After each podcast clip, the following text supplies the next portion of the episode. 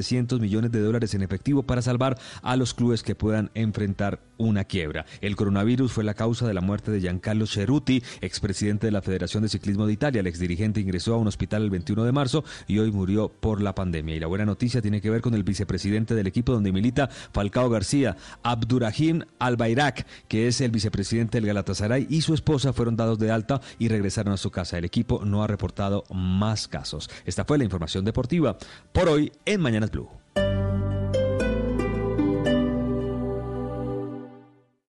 Esta es Blue Radio. Sintonice Blue Radio en 89.9 FM y grábelo desde ya en su memoria y en la memoria de su radio. Blue Radio, la nueva alternativa. Estamos enfrentando un momento muy difícil, no solo para Colombia, sino para el mundo. No hay que caer en la desesperación, solo ser conscientes de que necesitamos trabajar juntos. Si no tienes que salir de casa, no lo hagas. Si no tienes síntomas, no vayas a urgencias. En el supermercado compra solo lo necesario. No te lleves lo que otros pueden necesitar. Lávate las manos mínimo cada tres horas. No repliques información falsa. No creas en cadenas de WhatsApp. Para eso estamos acá, para informarte. Al coronavirus lo derrotaremos si todos nos sacrificamos por el otro. Por eso, desde Mañanas Blue, cuando Colombia está al aire, te decimos que aquí estamos para trabajar en equipo, para informarte, porque esta coyuntura necesita de todos. Blue Radio, la nueva alternativa. En estos momentos el lugar más seguro es nuestro hogar y quedarnos ahí es la mejor decisión. Por eso en Enel Codensa transformamos nuestra energía y ponemos nuestros canales digitales para hacerte todo más fácil. Si necesitas pagar tu factura de energía puedes hacerlo con el botón PSE desde cualquier dispositivo en nuestra página web www.enel.com.co o desde nuestra app. También puedes inscribirte para recibir tu factura de forma virtual. En Enel Codensa nos interesa tu bienestar. Por eso seguimos y seguiremos trabajando para que tú puedas quedarte en casa. Enfrentamos una realidad difícil, pero lo haremos juntos. Durante estos días y hasta el domingo 12 de abril a la medianoche, Colombia se mantiene en aislamiento general obligatorio para enfrentar la pandemia del nuevo coronavirus. Pero estaremos juntos. Estaremos en tu casa para informarte y acompañarte, para contarte cómo debemos cuidarnos y para comunicarte las decisiones de las autoridades. En estas dos semanas estaremos juntos. Numeral Yo me cuido, yo te cuido. Blue Radio y bluradio.com. La nueva alternativa.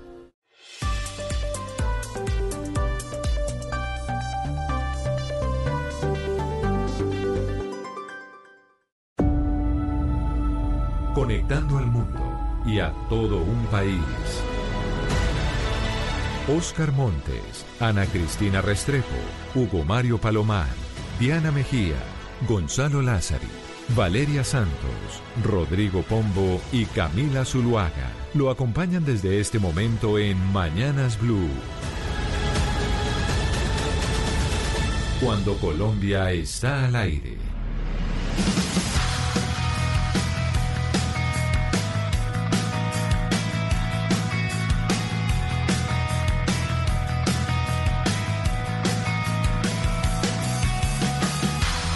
Desde la mañana 33 minutos. Continuamos en Mañanas Blue y vamos hasta la una de la tarde con toda la información que tiene que ver con Colombia y con el mundo. Y estaba oyendo ahora a nuestros compañeros eh, de más temprano aquí en eh, Mañanas Blue, Gonzalo, que eh, Goldman Sachs sacó las previsiones de crecimiento para América Latina para este año. Y en minutos vamos a estar hablando precisamente con el vicepresidente de Goldman Sachs para América Latina.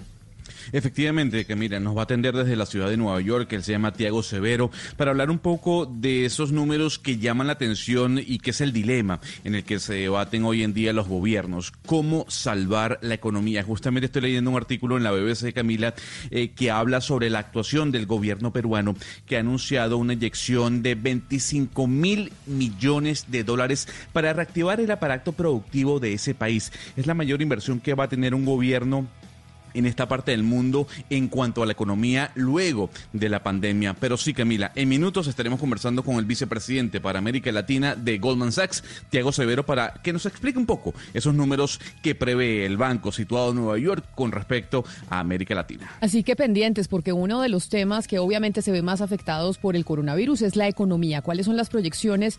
Que se van a dar para este año en América Latina, cuáles son las implicaciones de este shock o de este choque económico que es, que es el coronavirus para nuestro continente, qué tan preparados estamos. En minutos vamos a hablar con eh, el señor eh, Severo específicamente. Pero hay otra de las cosas que se ha venido comentando desde ayer a la noche y tiene que ver con lo que sucedió en Tenjo.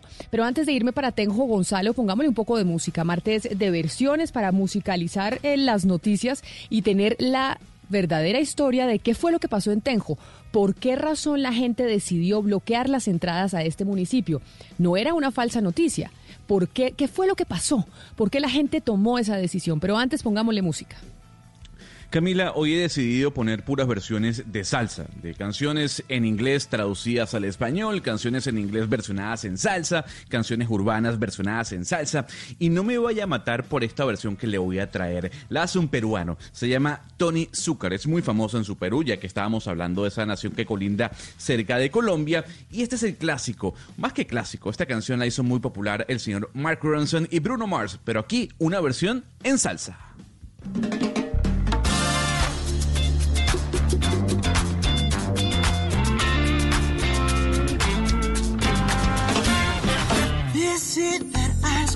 Michelle fight for that white gold.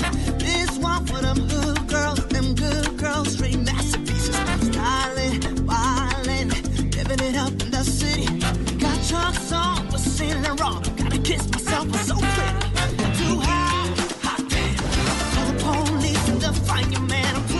No, pero sabe que sí me gusta, me gusta y me gusta que nos traiga salsa y sobre todo estoy segura que a los caleños, a la gente que nos escucha en Cali, Hugo Mario, le va a encantar esta selección musical que nos trae hoy Gonzalo Lázari para matizar la mañana. No suena mal esta versión, Camila. Aunque si me lo pregunta me quedo con la original, la de Bruno Max, pero, pero bueno, se hace méritos el peruano para, para intentar sacar adelante una versión tan difícil como esta. A mí me gusta, tengo que decir eh, que me gusta, pero venga, Diana, hablemosle a los oyentes sobre lo que pasó en Tenjo. Aprovecho para saludar a esta hora a la gente que está conectada con nosotros en Noticias Caracol ahora a través de YouTube, el primer canal de noticias en Colombia. Y se conectan y se informan con lo que está pasando en eh, Colombia y el mundo a través de Internet. Pero ¿cuál fue el boroló? Vimos desde anoche que en Tenjo, un municipio cercano a Bogotá, a la capital, pues la gente empezó a cerrar las vías de acceso porque empezaron a recibir mensajes a través de cadenas de WhatsApp diciendo que iba a llegar gente a hacer cuarentena a ese municipio. Sí, Camila, empezaron a llegar audios como este que usted va a escuchar en este momento. Muy buenas tardes, ciudadanos. Ante la posible llegada de un grupo de ciudadanos provenientes de los Estados Unidos de América y cuya versión que circula en redes sobre su instalación dentro de la jurisdicción del municipio de Tenjo, en mi condición de alcaldesa me permito informar lo siguiente. Hasta el día de hoy, en el municipio de Tenjo, no se ha reportado ningún caso de COVID-19 y como primera autoridad de policía del municipio he tomado todas las medidas pertinentes para salvaguardar la salud de mis conciudadanos.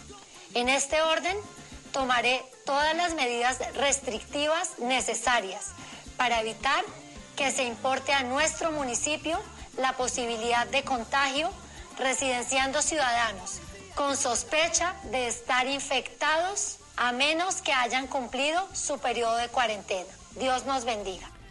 Esa era la alcaldesa, la alcaldesa de Tenjo hablando. Exacto, esa era la alcaldesa de Tenjo, Sonia González, hablando ayer, después de que le pedimos explicación de qué era lo que estaba pasando en su municipio, nos mandaron precisamente ese audio y es un video que está rodando también en redes, que la alcaldesa le hace llegar a toda la gente explicando el tema. ¿Qué pasa con ese audio, Camila? Ese audio de la alcaldesa, como usted eh, lo oyó, ella utiliza la palabra infectados y que no vamos a permitir que gente infectada de coronavirus entre al municipio y tal vez ese es el gran problema, Camila, y es que por ese tipo de, declaraciones como la de la alcaldesa fue que empezó la gente a hacer lo siguiente.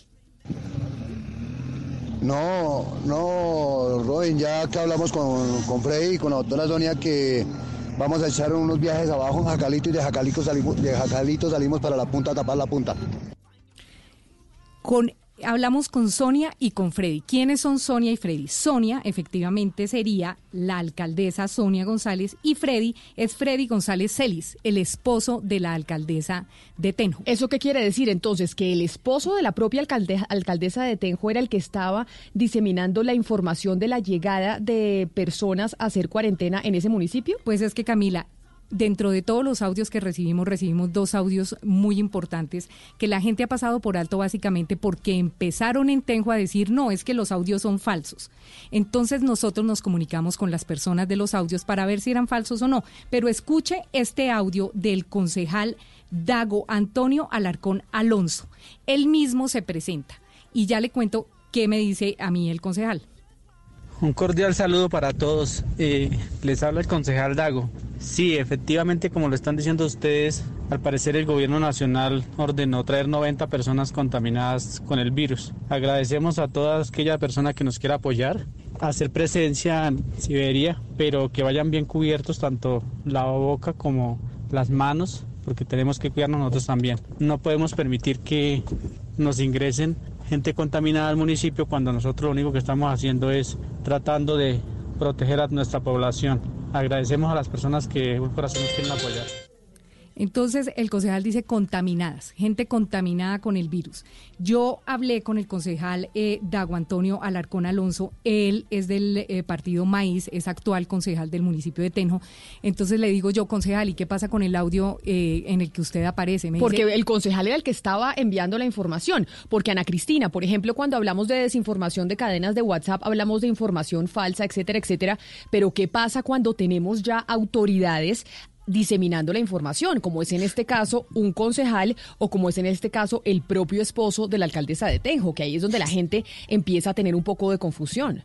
Por supuesto, Camila, porque es que entonces ahí es donde, donde se, se vulnera toda la confianza que le tiene la gente a las autoridades. Además, Diana, porque ya Nicolás García, que es el gobernador del departamento de Cundinamarca, pues había dicho que ni él ni la alcaldesa habían tenido conocimiento oficial de personas que quisieran llevar al municipio para hacer el aislamiento. Entonces, eso, eso, lo más grave para mí, Camila, de acá es que se rompe completamente la cadena de confianza con la ciudadanía. Pero es que, que y, más grave eh, eh, que eso, Ana, es básicamente que uno darse cuenta que efectivamente al comienzo comenzaron a rodar estos audios de gente que el municipio le cree, la población de Tenjo le cree al esposo de la alcaldesa, le cree a la alcaldesa, le cree a los concejales de su municipio y es cuando empieza toda esta cadena a soltarse. El concejal Dago Antonio Alarcón Alonso me niega a mí que él sea el del audio. Él me dice, esos son audios falsos que comenzaron a rodar. Le dije, perfecto, concejal, dígamelo al aire. Él no acepta él no me vuelve a contestar el celular, él no me vuelve a contestar los mensajes porque yo sí invito al concejal Antonio Alarcón Alonso, Dago Antonio eh, Alarcón Alonso, que si no es el concejal del audio que acabamos de pasar, que nos lo diga acá al aire, que nos diga que esa no es su voz. Y lo más grave, Camila, escuche usted el tercer audio, que es el que compromete en gran medida al esposo de la alcaldesa Sonia González. Aló, don Freddy, buenas tardes. Sí, buenas tardes, ¿con quién hablo? Mira, habla con la, una muchacha que de la comunidad de La Cascajera, nos están mandando unos audios que van a traer gente con el virus para acá, para Tenjo. Pues no con el virus, sino que los traen de Estados Unidos. No sabemos si los, si, si los traen o no, pero sí los van a traer a cuarentena aquí, entonces nosotros no vamos a permitir eso. Ah, don Freddy, ah, ¿Sí me entiende? Sí, sí, sí. Parece que vienen de Estados Unidos y como Estados Unidos están, la mayoría están infectados. Sí. Y no, no, nosotros no podemos permitir eso. Entonces la comunidad se está organizando aquí con viajes de recebo, palos y toda esa vaina para bloquear la vía. Ah, bueno, Freddy. Pero, y la entrada de la punta y todo eso ya lo cerraron de Chía. también la vamos a cerrar, todas las vamos a cerrar. Ah, bueno, Freddy. Entonces ya, ya comunico de que viene gente pero que no está infectada, pero que es mejor prevenir. Claro, claro, claro. Ah, bueno, muchísimas gracias. No, señora. Bueno, mi niña, que esté bien. Gracias, don Freddy, que esté bien. Bueno, Entonces, ese don Freddy que habla ahí es Freddy González Celis. Y lo mismo hice con la alcaldesa de Tenjo, Camila. Le dije a la doctora Sonia González que por favor aceptara una entrevista en nuestro programa, que íbamos a hablar del tema porque teníamos información de que ese audio evidentemente correspondía a su esposo, Freddy González Celis. Ella jamás me contestó el teléfono. Y la persona encargada de prensa de la alcaldía me dijo que le iba a comentar y le iba a decir de nuestra entrevista. Y yo reitero, eh, Camila y oyentes, si el señor concejal Dago Antonio Alarcón Alonso y el señor Freddy González Celis no son los que aparecen en esos audios, acá tienen los micrófonos abiertos para que lo nieguen. Pero sí creo que las autoridades competentes, Camila, tienen que averiguar ese tema, porque si esta gente fue la que comenzó alborotar a su propio municipio con el tema de los contagiados y empezó a utilizar términos que no debió utilizar, como que estaban contaminados y que vienen infectados, para causar esto que se causó ayer en Tenjo, que la gente empezó a cerrar las vías con volquetas y con todo lo que fuera para evitar que esta gente entrara, haciendo algo gravísimo, que fue interrumpir una operación humanitaria del gobierno nacional, porque el gobierno nacional no tenía otra opción. Es un avión de deportados que llega mensualmente de Estados Unidos y era una cuestión de humanidad recibir a estas personas acá en un solo sitio. O sea, lo que usted está diciendo es que se iba a recibir este vuelo humanitario que eran deportados de Estados Unidos y había que tenerlos en cuarentena, porque cualquier persona que esté entrando al país se está teniendo en cuarentena 15 días. Y la alcaldesa, su esposo y un concejal empezaron a rodar esta información a través de cadenas de WhatsApp para alborotar a la población y no dejar que entrara la gente al municipio? Esa es la información que nosotros tenemos y le repito, Camila, si la gente, si eso fue lo que pasó, si eso, si eso fue lo que hicieron las autoridades, yo creo que la fiscalía y las autoridades competentes tienen que investigarlo. Básicamente por una razón. Nosotros hablamos con el padre Camilo Bernal, que es el vicepresidente de la Corporación Minuto de Dios, y él nos confirma que efectivamente él había hablado con el gobierno nacional para que estas personas entraran en cuarentena en la finca del Minuto de Dios en el municipio de Tenjo y que por esta información errada que se empezó a rodar por todo el municipio no fue posible llevarlos allá. Esta gente anoche a las 7 de la noche todavía estaba en el aeropuerto internacional El Dorado. Entonces, lo que uno dice, Camila, es las autoridades sí tienen que averiguar quién fue el que causó este caos en Tenjo para no hacer posible que el gobierno nacional intermediaria humanitariamente con estas personas que están deportadas, que no tienen una dirección de residencia donde llegar a pasar la cuarentena y que tenía que el gobierno nacional solucionar el inconveniente porque le tocaba, porque es una cuestión pues humanitaria. fue, fue Diana la propia administración, eso está más que evidente. Pero eso es, un horror, imagínese la propia administración, que era lo que yo le preguntaba a Ana Cristina, es decir, la propia administración utilizando cadenas de WhatsApp para enardecer a la gente y generar este tipo de reacciones en el municipio.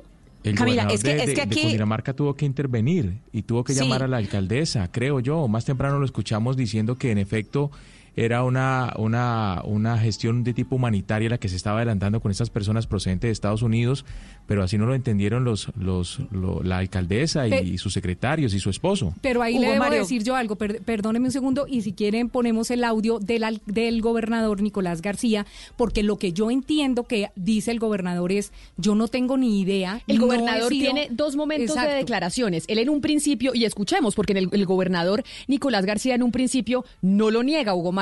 Escuche lo que dice el gobernador Nicolás García en un video que se da a conocer entre la población, en donde él en ningún momento dice, no, aquí no va a llegar nadie. Esto es lo que dice el, gobernador García en su primera declaración.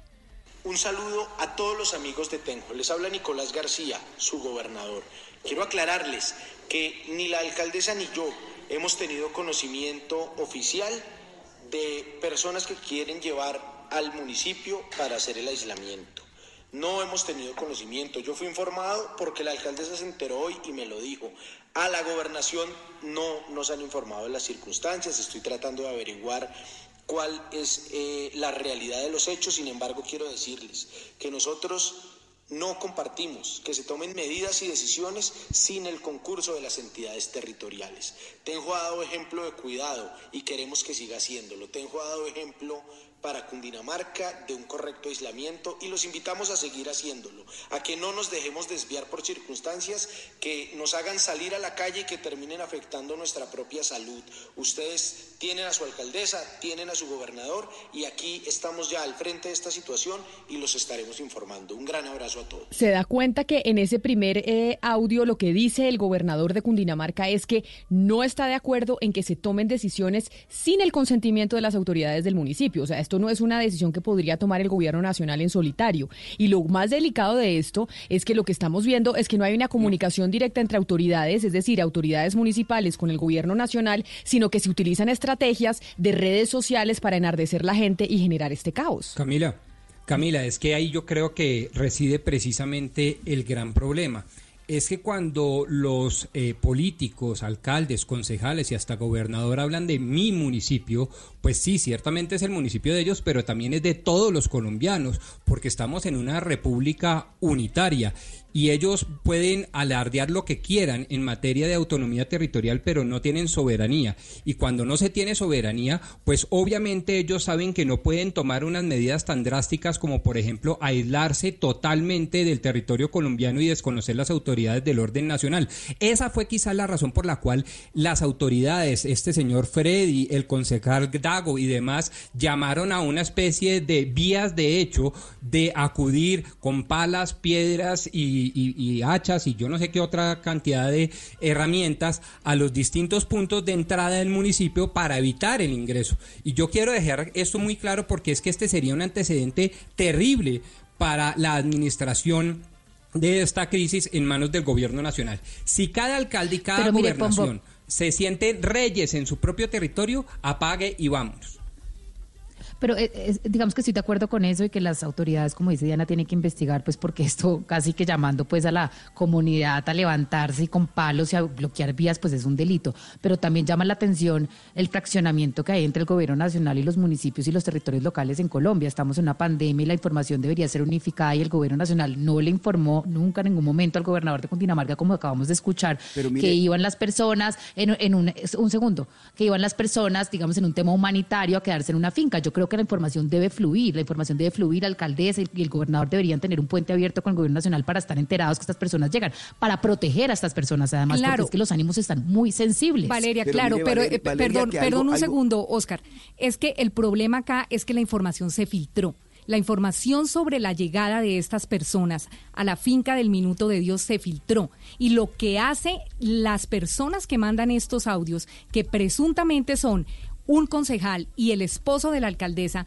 para enardecer a la comunidad se hace antes de que el gobierno nacional le notifique el tema precisamente a las autoridades locales. Lo que hizo el gobierno nacional, lo alcanzó a hacer el gobierno nacional fue a hablar con la gente del Minuto de Dios y decirle si allá sí podía llevar a las personas o no. Y es en ese momento cuando se filtra la información y el gobierno nacional no alcanza a hacer todo el trámite y la gente se enardece, tapan las vías y lo que tiene que hacer el gobierno nacional es dejarlos quietos y no hablar con nadie. Por eso es que en su segunda declaración el gobernador dice que de todas maneras si era una cuestión de humanidad, muy seguramente se pudiera haber hecho en Cundinamarca. Entonces lo que yo lo que yo creo es que las autoridades sí deben investigar investigar de dónde salió esto, por qué se enardeció a la gente para que no recibieran y si, y si en los municipios, perdóneme Oscar, si en los municipios la gente está autorizada para no recibir gente con COVID como si fuera gente que, que como si fueran eh, alienígenas. O sea, no puede ser posible que estemos actuando así frente a una cadena humanitaria en la que tenemos que participar todos y lo que hagamos es bloquear esas cadenas humanitarias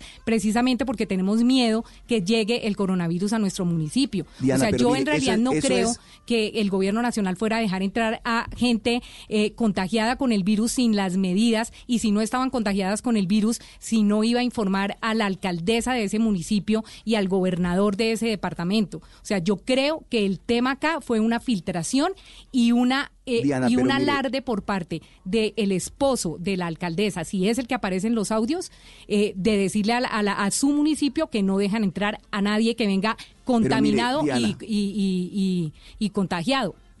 Es gravísimo lo que pasa en Tenjo y evidentemente hay, eh, hay una descoordinación en la, en la información y en la comunicación.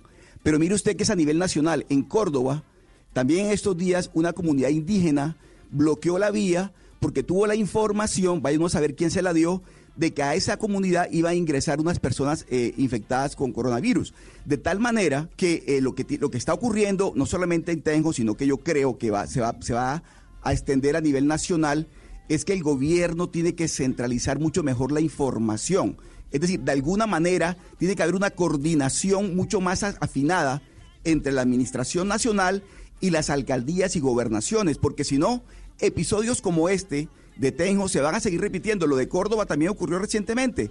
La, la noticia del momento en Blue Radio. Lo interrumpo a las 10 de la mañana 54 minutos, Oscar, porque tenemos una noticia del momento que tiene que ver con el Ministerio de Salud y el coronavirus, porque el Ministerio de Salud, Uriel, ha dicho ya a través de una comunicación pública que entramos en etapa de contención. ¿Eso qué significa? Eh, Camila, muy buenos días. Entramos específicamente a la fase de mitigación. De mitigación, exacto. ¿Eso significa qué? Ya le explico bien de acuerdo a lo que acaba de mencionar el Ministerio de Salud a través de una comunicación. Quiero recordar antes de todo cómo estábamos desde el momento en que llegó el coronavirus y, e incluso desde antes de eso. La primera etapa fue la de preparación, vigilancia y prevención. ¿Qué sucedió después? El pasado 6 de marzo, el Ministerio de Salud, el ministro, específicamente el ministro Fernando Ruiz, anunció que el país entraba en fase de contención al confirmarse el primer caso de COVID-19 en Colombia. Ahora vamos para la fase de mitigación, pues según lo explicó el ministro Fernando Ruiz, las medidas que ha tomado Colombia han sido buenas, han sido necesarias, pero que no es para quedarnos ahí. Sin embargo, por eso entramos a la fase de mitigación población ¿Qué es lo que está explicando el ministro? Es que el disparo de los casos depende mucho de las medidas y la efectividad. Hasta ahora señala él que se ha venido dando un paso adecuado y que no es para cantar victoria, pero sí se han logrado niveles de contención y lleva a que la curva se aplane y permita atender a las personas en mejores condiciones. La más difícil, si no se hiciera nada, dice el jefe de la cartera, sería a mediados de mayo, pero estamos viendo que no se nos ha disparado a los niveles que se podría si no se hubiera si no se hubieran tomado esas decisiones. Según lo relata el Ministerio de Salud, dice que no se trata de un hecho negativo, se trata de una variación de un número, pero también indica que la estrategia debe ser enfatizada a la población general y no solo el control y contención de casos de personas identificadas. ¿Eso qué quiere decir? Que vamos a seguir en aislamiento. No se mencionan fechas, pero sí se necesita que sigamos en este aislamiento. Yo sigo sin entender qué significa la fase de mitigación. Es decir, cuando ya entramos en fase de mitigación, ¿eso qué significa? ¿Qué significa? Que el índice de los casos que tenemos sin nexo epidemiológico ya superó el 10%. Eso quiere decir entonces... En el 11%. Que, o sea, cuando el número de los casos de personas que están eh, contagiadas con el virus no se sabe, no se tiene una relación de que hayan llegado del exterior o que hayan estado en contacto con alguien que tiene el virus. Es gente que adquirió el virus y no se sabe cómo. No se sabe dónde está. o sea, más del 10% de los casos ya en Colombia que tienen el virus no se sabe cómo contrajeron el virus, que pudo haber sido en un bus, en una oficina, no tienen ni idea cómo contrajeron ese virus. Y ya estamos en el 11% según lo explica el Ministerio de Salud. Es el 11% de los eh, contagios que hay en el país no se tiene ese nexo epidemiológico y como lo había dicho anteriormente, el 10% significaría que estamos en etapa de mitigación, lo cual acaba de anunciar justamente el Ministerio de Salud.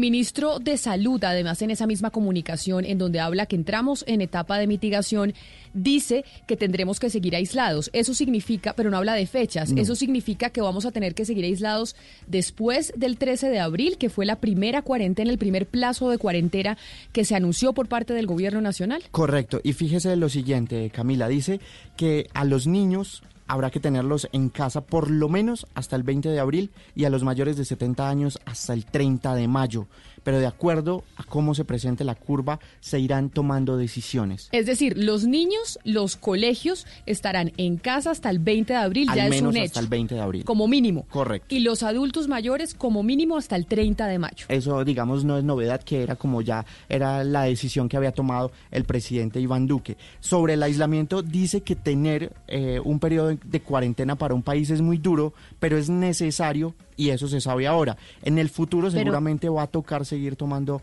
medidas para mantener la curva lo más aplanada posible.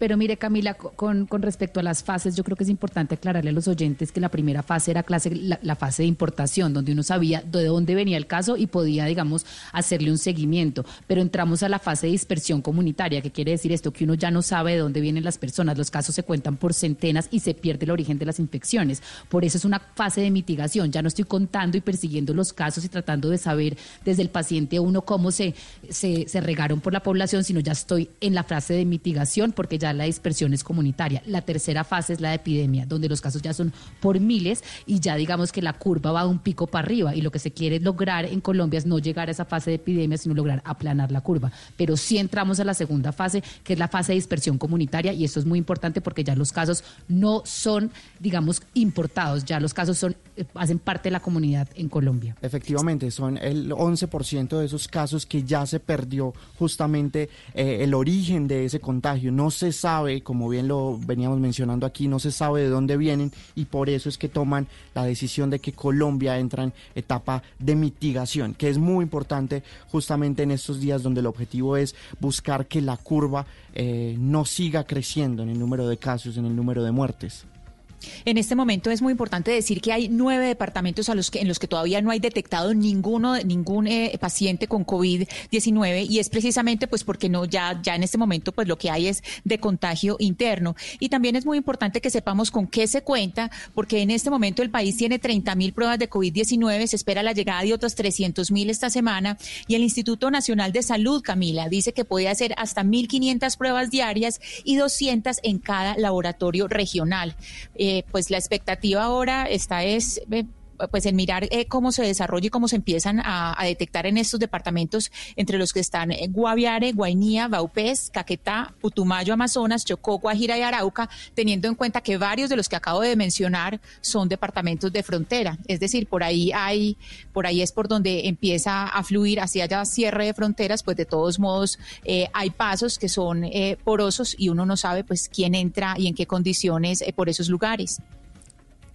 Mira, hemos advertido las razones por las cuales uno entra a una etapa distinta, prevención, contención y ahora mitigación porque superamos más del 10%.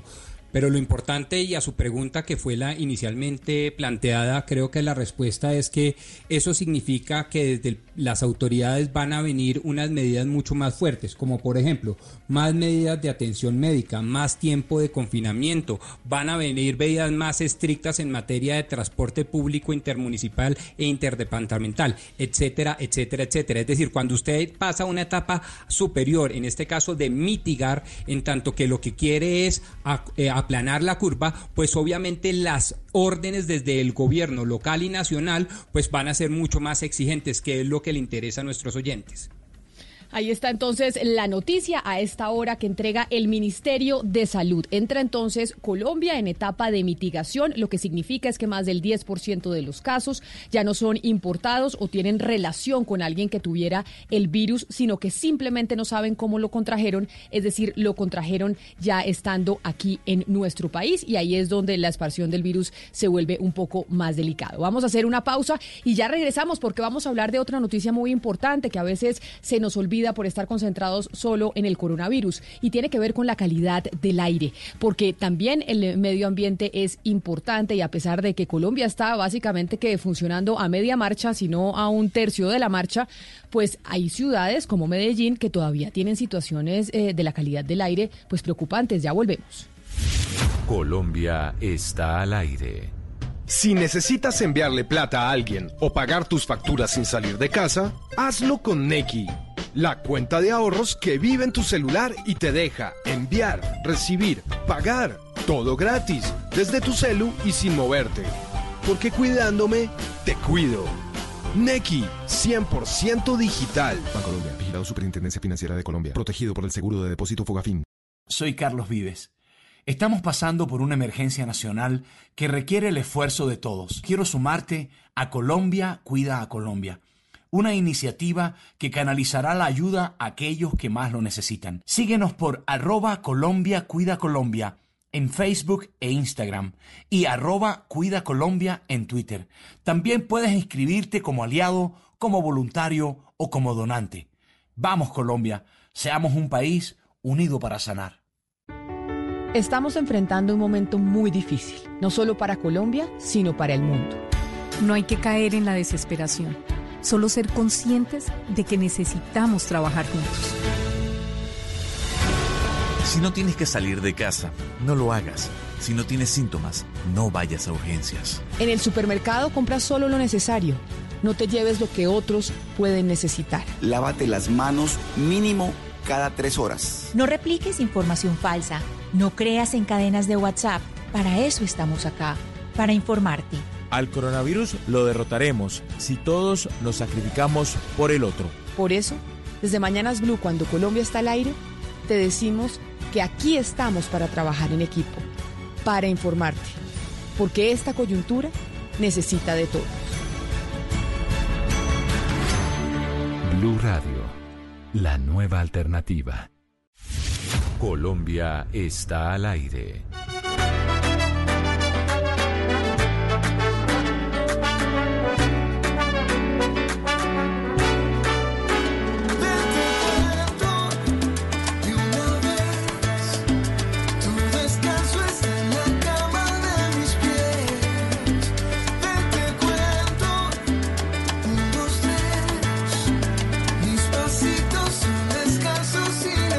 Seguimos con estas versiones de salsa que le traigo hoy a usted, a Hugo Mario en Cali y a todos los oyentes y miembros de la mesa. Aquí está Maluma con Ricky Martin, una canción que originalmente está ligada al sonido urbano, pero aquí esa versión para bailar, eh, tal vez eh, en una baldosa, Hugo Mario, como dirían algunos.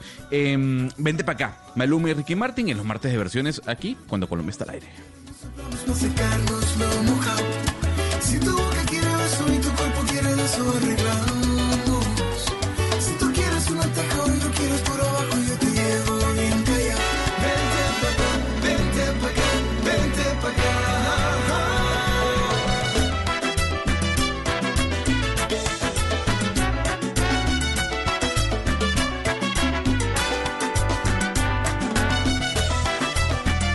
Con música le pregunto a Ana Cristina, usted que es la que siempre está supremamente preocupada por la calidad del aire por cuenta de la ciudad en donde vive, porque tienen esa realidad constante, uno pensaría que en medio de la eh, ciudad apagada, porque no hay carros, porque la gente básicamente está en su casa, en cuarentenada, pues la calidad del aire ha mejorado, pero no, no es así. No, lo que pasa, Camila, es que hay otros fenómenos, digamos, otros fenómenos atmosféricos que entran en, juego ahí. Por eso es que en Medellín hemos estado un poco sorprendidos, por ejemplo, la semana pasada que hubo días de, de todas las estaciones en naranja, que sigue siendo un nivel riesgoso, e inclusive eh, hubo hasta hace unos días estaciones en rojo. Hoy está bien, hoy hay cuatro en naranja y 14 en amarillo, pues que, que es una buena, que es, eh, digamos, un buen registro. Pero hay que tener en cuenta, Camila, que es que no es solamente eh, las fuentes móviles, es decir, los automóviles, ni las fuentes fijas, sino que hay fenómenos atmosféricos. También está la circulación de los vientos, hay acumulación de, eh, de partículas que vienen, por ejemplo, por incendios. Hay una cantidad de factores que juegan ahí. Nosotros tenemos en Medellín una, pues en Medellín o en todo el Valle de Aburrá tenemos un instrumento que es eh, el CIATA, que es el sistema de alerta temprana del Valle de Aburrá y que yo creo que no soy la única, somos muchos los ciudadanos de Medellín y del Valle de Aburrá que todas las mañanas nos levantamos a ver cómo están las estaciones. Pues Alex Saer es el director de Asuntos Sectoriales y Urbanos del Ministerio de Ambiente y Desarrollo Sostenible. Doctor Saer, bienvenido a Mañanas Blue, gracias por estar con nosotros. Muchísimas gracias Camila y muchísimas gracias a todos los oyentes de Blue Radio. Mire, en medio de la cuarentena siempre se ha recalcado o hemos venido recalcando que le estamos dando un respirito al planeta y por lo menos a la calidad del aire. Sin embargo, eh, la mejoría no es tan significativa como creíamos, ¿o sí, doctor Saer? Pues eh, de acuerdo a la corresponsal que ahorita habló, pues la buena noticia es que la calidad del aire en Medellín específicamente ha mejorado muchísimo y lo mismo ha pasado en la ciudad de Bogotá. Eh, y es que a pesar de que nosotros estemos en cuarentena y una parte de los vehículos o gran parte de los vehículos particulares eh, que no estén andando en las ciudades, hay otras fuentes que todavía siguen eh, generando material particulado en las ciudades. Eh, las industrias, eh, los camiones que funcionan a diésel y que son parte de las cadenas de abastecimiento todavía están funcionando y todavía están operando y esa mejoría no se ve de una forma inmediata, pero sí lo que sí hemos notado es que desde la semana pasada hasta el día de hoy ha habido una mejoría bien importante de pasar casi todas las estaciones en naranja. Ahora tenemos la mayoría de estaciones en amarillo, que ya es un nivel eh, mucho más aceptable. Director Saer, eh, personas, eh, por ejemplo, en ciudades como, Medellín o otras ciudades del Valle de Aburrá, pues a veces se preguntan qué tan confiable es la información que reciben del CIATA. Inclusive eh, el alcalde también ha dicho que, quiere emprender o, que va pues a emprender estudios adicionales, pero pues nosotros llevamos muchos años de confianza en el CIATA. ¿Puede la gente confiar en, toda la información que consulta en las mañanas en el sistema de alertas en, temprana y en general en los sistemas que miden la calidad del aire en Colombia? Sí, sobre todo eh, los sistemas de calidad del aire, tanto de Medellín como los de Bogotá, eh, son eh, bastante robustos, especialmente el de Medellín, que también cuenta con un radar meteorológico. Son sistemas que son confiables, pero que de alguna manera también ese entender la complejidad del fenómeno de la contaminación del aire no es tan sencillo y es bueno recalcar que se puede deber a múltiples factores. No solamente son los vehículos que circulan en las ciudades, también hay, hay aportes de las industrias, también hay aportes de fenómenos externos asociados a quemas o asociados a posibles incendios que pueda haber. Entonces, la complejidad del problema eh, lleva a pensar de que quizás la medición no es la más adecuada, pero sí sí está, está certificado por el IDEAM y, y son eh, fenómenos confiables.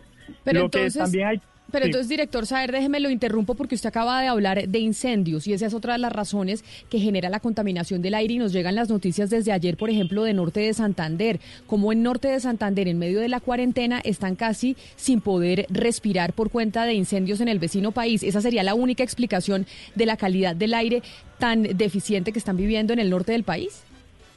Bueno, hay que, hay que eh, recalcar que cada ciudad vive unos fenómenos totalmente diferentes a eh, el tema de la calidad del aire. Y las variables que los explican también pueden ser diferentes. Medellín tiene unas condiciones particulares que no la que son diferentes a Bogotá y que son los diferentes a los de Cúcuta. Generalmente eh, la calidad del aire en las ciudades se da afectada por fuentes móviles y fuentes fijas hablando de los vehículos, vehículos particulares de carga y eh, las industrias. Y también hay un tercer factor que eh, puede alterar esa eh, calidad del aire también, que puede ser asociado a quemas o incendios. Lo que está viviendo hoy la ciudad de Cúcuta evidentemente es un problema asociado a quemas de basura que se están haciendo del lado venezolano de la frontera, específicamente en los vertederos de Ureña eh, y en la zona de la Mulata y la Lobatera. Este es un problema que eh, hemos estado trabajando desde el Ministerio de Ambiente y en constante comunicación con la corporación, con Corponor eh, y también con la alcaldía y la gobernación y que a través de la Cancillería se están generando los espacios para atenderlo.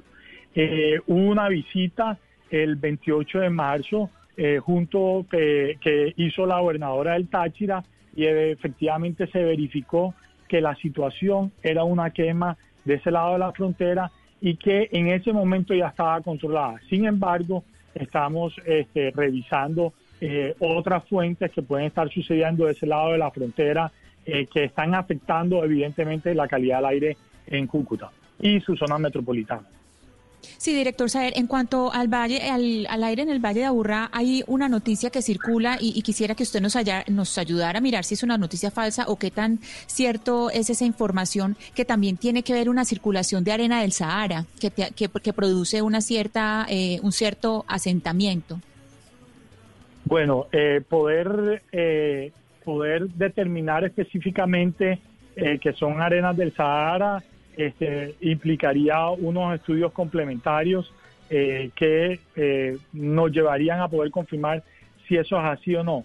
Sin embargo, lo, que puedo decir es que los contaminantes y el material particulado eh, se puede transmitir y transportar desde lugares cercanos y desde lugares bastante alejados.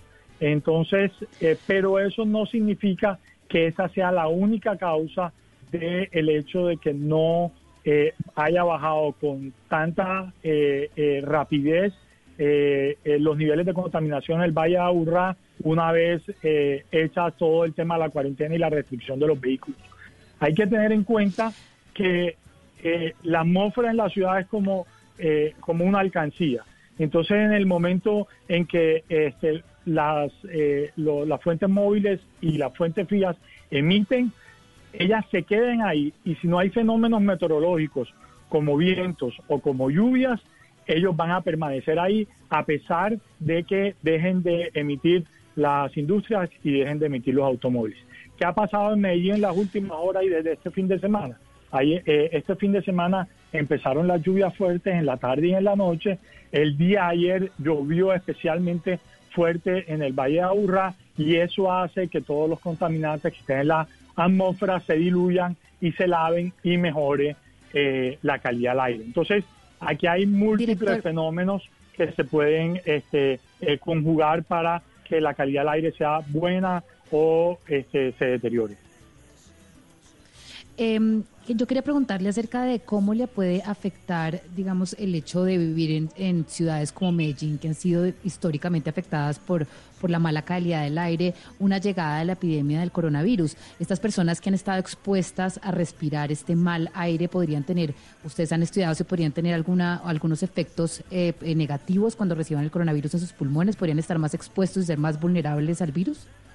Ok, eh, sobre ese tema es muy buena pregunta eh, y, muy concerniente para lo que ahora estamos viviendo.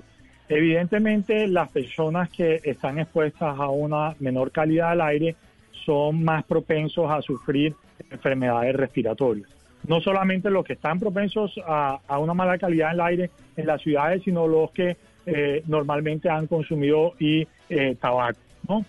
Entonces, eh, el hecho de que eh, tengan y, y- y tengan una enfermedad respiratoria asociada a la mala calidad del aire, además los hace más vulnerables a eh, el coronavirus, que es un virus que ataca precisamente las vías respiratorias. Claro. No significa eso que una persona sana que esté en una ciudad eh, como Medellín sea más propensa. No, es una persona que ya ha sufrido una enfermedad respiratoria, sí es más propensa pues a sufrir más por el coronavirus.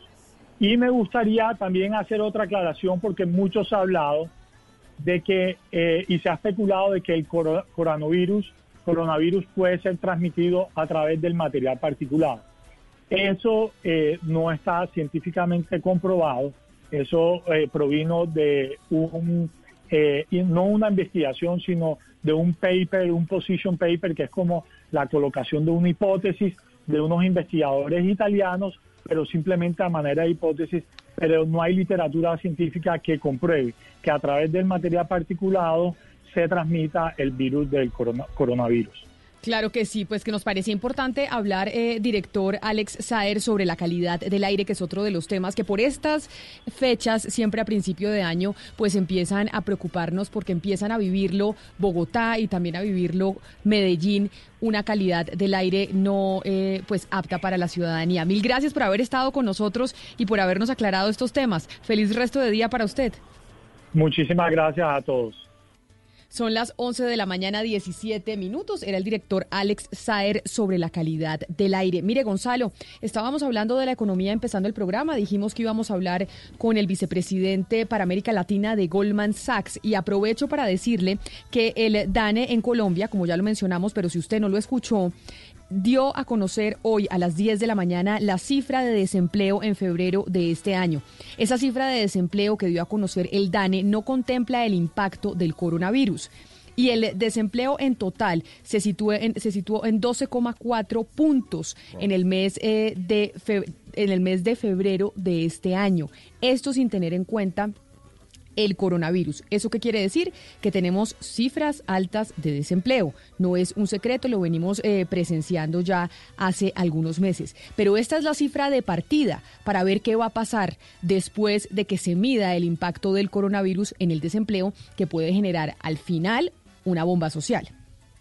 No hay que ser matemático, Camila, para pensar que en el mes de marzo el desempleo va a aumentar. La pregunta es, cuánto por ciento va a aumentar el desempleo. Eh, y esa es la pregunta que muchos analistas están haciendo. Si uno ve lo que está ocurriendo en Estados Unidos y cómo tres millones de personas entraron eh, o, o ya se catalogan como desempleadas en tan solo una semana, ¿qué es lo que puede pasar en América Latina? Y por eso en segundos Vamos a hablar con el vicepresidente de Goldman Sachs para que nos explique un poco cuáles van a ser los impactos que América Latina tendrá en medio del coronavirus. Oiga, Gonzalo. Gonzalo y Camila, antes de hablar con el vicepresidente Goldman Sachs, que me parece una fuente pues absolutamente proba para analizar todos estos tipos de materias macroeconómicas, déjeme simplemente hacer una cuña muy rápida y es que nosotros veníamos hablando y todo el mundo repetía la cifra del 13% del desempleo. Pues no, a juzgar por las cifras que nos acaban de dar, bajamos más de medio punto porcentual. Luego, por un lado, tenemos un piso un poco más bajo y por el otro lado, yo no estaría tan cierto de que marzo va a ser un mes catastrófico en materia de desempleo, quizás a partir de abril y mayo, pero yo creo que en marzo, por distintas razones, las plazas formales de trabajo se mantuvieron en su gran mayoría. Vamos a ver si yo estoy equivocado o no, pero de todas maneras, lo que sí es una buena noticia es que el análisis parte de un piso de desempleo menor el 12.4 y no el 13%. Pues le, anticipo, Rodrigo, que sí está equivocado, porque usted habla de plazas formales. Acuérdese que aquí a los informales los eh, ubican dentro de los ocupados en Colombia. Es decir, esas personas que trabajan de la informalidad, que hoy no están haciendo nada, seguramente van a engrosar esa cifra. No, pero yo creo que esto es empleo formal, eh, Hugo Mario. Este es el desempleo, digamos, formal. No, no toca, digamos, el 48% de los puestos de ocupación informal que no tienen entonces para fiscalidad, que difícilmente entonces colaboran con el régimen de pensiones, etcétera, etcétera. Creo que es esta cifra a la que se está refiriendo ahorita el Dani. Sí, Pombo, usted tiene razón, pero lo que sí es cierto es que de pronto este mes no se va a reflejar un aumento del desempleo tan, eh, tan intenso, pero sí en unos meses sí vamos a ver un 20, dicen que vamos a alcanzar un 20% de desempleo histórico en Colombia, Camila. Y que eso es un tema muy grave, un 20% de desempleo en Colombia, más la informalidad que tiene el país, es una bomba social de, de un tamaño muy, muy grave. Por eso es que preocupa aún más las declaraciones de la alcaldesa Claudia López ayer de decir que esto se puede alargar tres meses más, porque es que el país sí empieza, usted dice que con un piso menor, pero un 12,2% de desempleo es, un, es una cifra gigantesca de desempleo en Colombia. Pues Gonzalo, no le demos más espera y saludemos eh, al señor Tiago de Goldman Sachs, que recordémosle a nuestros oyentes, es un barco de inversión en los Estados eh, Unidos, es el dueño de, de Chase, si no me equivoco, y pues es uno de los bancos más importantes y usted sabe que cada unidad de banco tiene un eh, departamento de investigaciones y de investigaciones investigaciones de la región para recomendarle a sus clientes en dónde invertir y en dónde no. Digamos que es el banco de inversión más importante de todo el planeta, Camila, y efectivamente son los dueños de Chase. Hay que recordar para que los ah, oyentes eh, se, entiendan un poco por qué estamos hablando y por qué vamos a hablar con el vicepresidente de Goldman Sachs para América Latina. Y es que eh, este banco publicó el día viernes un informe catastrófico que dijo que va a haber una disminución en cuanto al crecimiento económico de América Latina y va a ser una caída peor a la que se vivió en el año 2009 en medio de la crisis financiera mundial y aún peor a la caída que, que, se vivió en 1983 con la deuda latinoamericana. Básicamente, Camila, la economía de esta parte del mundo va a entrar en un proceso de economía en estado de guerra. Señor Tiago Severo, vicepresidente de Goldman Sachs para América Latina, gracias por atendernos hasta ahora en Blue Radio. Uh, thank you. My pleasure be talking to you, and I wish you could be chatting para entender, señor Tiago, y agradeciendo su tiempo, este informe que ustedes publicaron el día viernes se realizó antes de la llegada del coronavirus o lo hicieron en medio de esta coyuntura? Uh, yes, it's fundamentally an upgrade to our views or a change to our views. There is a reflection of the impact of the coronavirus throughout the global economy and in Latin America. Uh, in particular. So that's the biggest driver of this revision of growth expectations. But our expectation originally was that uh, growth in 2020 would be uh, slightly stronger than what we had seen in 2019. And now we had this massive shock represented by the coronavirus pandemic that led us to revise significantly our growth projections uh, in line with revisions that have been made by our colleagues in other regions around the world. ¿Qué nos dice el eh, señor Tiago Sebastián? Eh, le, le, responde a, a, Gonzalo Camila, pues que es muy importante que se haga este ejercicio de hacer unos cambios y, y una reflexión en la revisión del impacto que el COVID tendrá en la economía global y en nuestra región. Ese debe ser el foco, Gonzalo, principal en la revisión de las expectativas de crecimiento. Pues originalmente las expectativas anteriores a lo del COVID, pues Gonzalo se suponía, según Goldman Sachs, que este año iba a ser mejor que el 2019.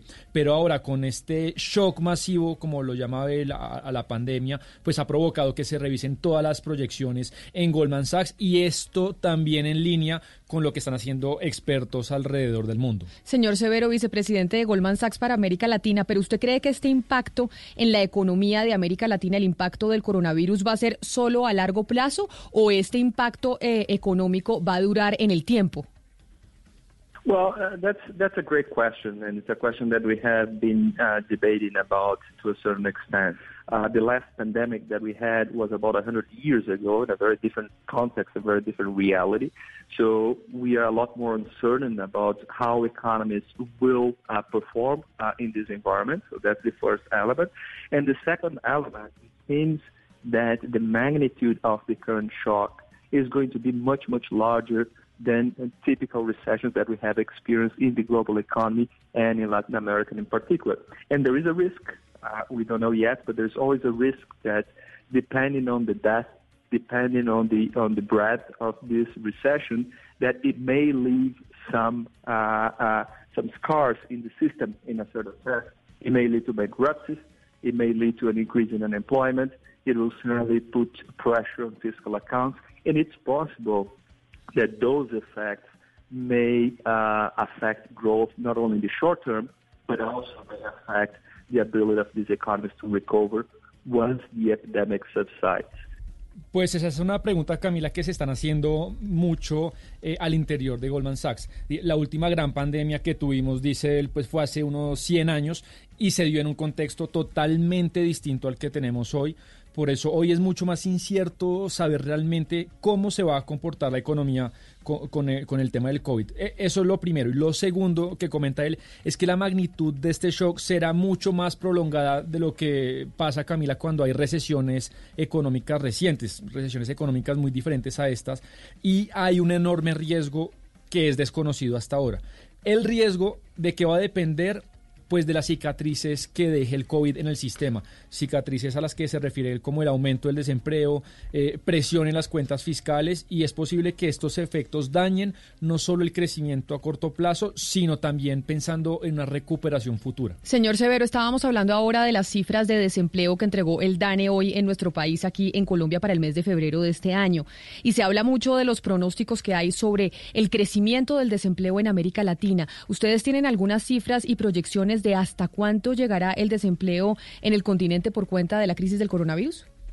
It's certainly the case that we are going to see uh, a pretty substantial increase in unemployment rates across Latin America. Uh, as you pointed out correctly, we have seen already in the case of the United States a very rapid, very huge a record-breaking increase in jobless claims, meaning that people are losing their jobs at a very fast pace. And uh, it's only natural to expect that a similar sort of dynamic will take place in Latin America. There are important differences between the dynamics of labor markets in Latin America vis-a-vis the United States, for example. Well, in the United States, the labor market is extremely flexible, so people get out and into jobs uh, relatively quickly. In Latin America, uh, of course, we have greater rigidity in labor markets, so it's harder to fire workers, uh, and it's uh, oftentimes costly to do so. And so that may provide a little bit of a cushion in the short term. But I think it is safe to say that uh, just commensurately with the size of the decline in economic activity, we are going to see an increase in unemployment rate across the region, and it's going to be a substantial increase.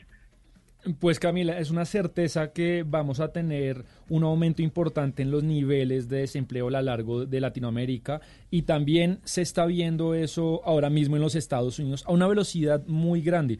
Se están destruyendo puestos de trabajo en los Estados Unidos, la gente los está perdiendo muy rápidamente y es algo apenas natural, dice el señor Severo. Pero lo importante, él remarca una diferencia importante, Camila, entre las dinámicas de nuestra región y las de Estados Unidos. Dice él, el mercado laboral en Estados Unidos es muy flexible, la gente, la gente entra y sale del mercado laboral muy rápido, en cambio, en nuestra región los sistemas laborales son mucho más rígidos. Digamos que despedir empleados es mucho más costoso. Entonces, en el corto plazo eso provee un poco de seguridad a los trabajadores, pero de todas maneras con la caída de la actividad económica, pues veremos mucho, mucho desempleo en la región. Eh, señor Severo, otro tema que le preocupa mucho a los colombianos y que ha estado en, en la discusión en esta crisis es el rol del sector financiero. ¿Usted cree que todas las decisiones que estamos viendo a nivel mundial en cuanto a la banca, las reducciones de tasas de interés, por ejemplo, el aplazamiento de pagos, impactará en, en un corto plazo, bueno, un largo plazo también al sector financiero?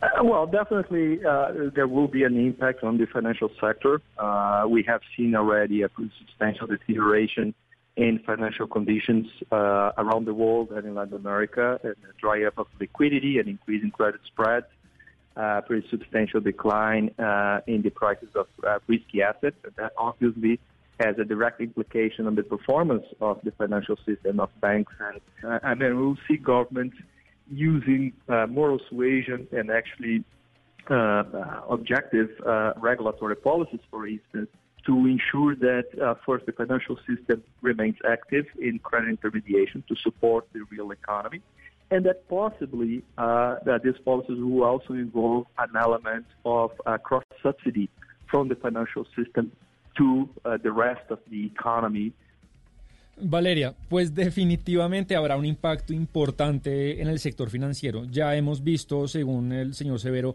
pues un deterioro de las condiciones financieras en el mundo. Eh, habla de menores niveles de liquidez, disminución en los activos de riesgo y eso tendrá pues implicaciones directas en todo el sistema financiero.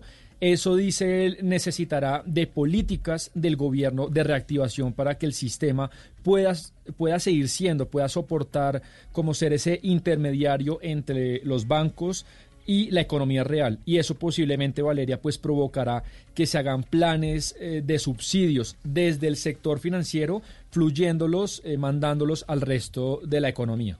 Señor Tiago Severo, vicepresidente de Goldman Sachs para América Latina, mil gracias por haber estado con nosotros hoy aquí en Mañanas Blue a propósito del informe que ustedes eh, presentaron hoy sobre los pronósticos de crecimiento o de crecimiento más bien de nuestra región. Thank you. Have a good day. Camila, a mí me llamó algo uh, la atención en medio de esta conversación y tiene que ver con la declaración que acaba de dar el vicepresidente de Goldman Sachs para América Latina y tiene que ver con la flexibilidad laboral entre Estados Unidos y Latinoamérica. Y se lo pregunto, doctor Pombo, ¿esta declaración que nos acaba de dar el vicepresidente de Goldman Sachs, usted la toma como positiva o como negativa? Que el sistema de Estados Unidos sea mucho más flexible, en donde la gente pueda entrar y salir mucho más rápido que en, que en América Latina, ¿es bueno o es malo? No le entiendo la pregunta. Bueno, a ver, no, le yo quiero pregunto- entenderle qué preferiría yo, si un, un sistema laboral flexible o inflexible. Eso es lo que yo creo que está o sea, preguntando eh, eh, nuestro compañero eh, Gonzalo Lázari. Y yo le respondería desde la infinita ignorancia porque no soy economista.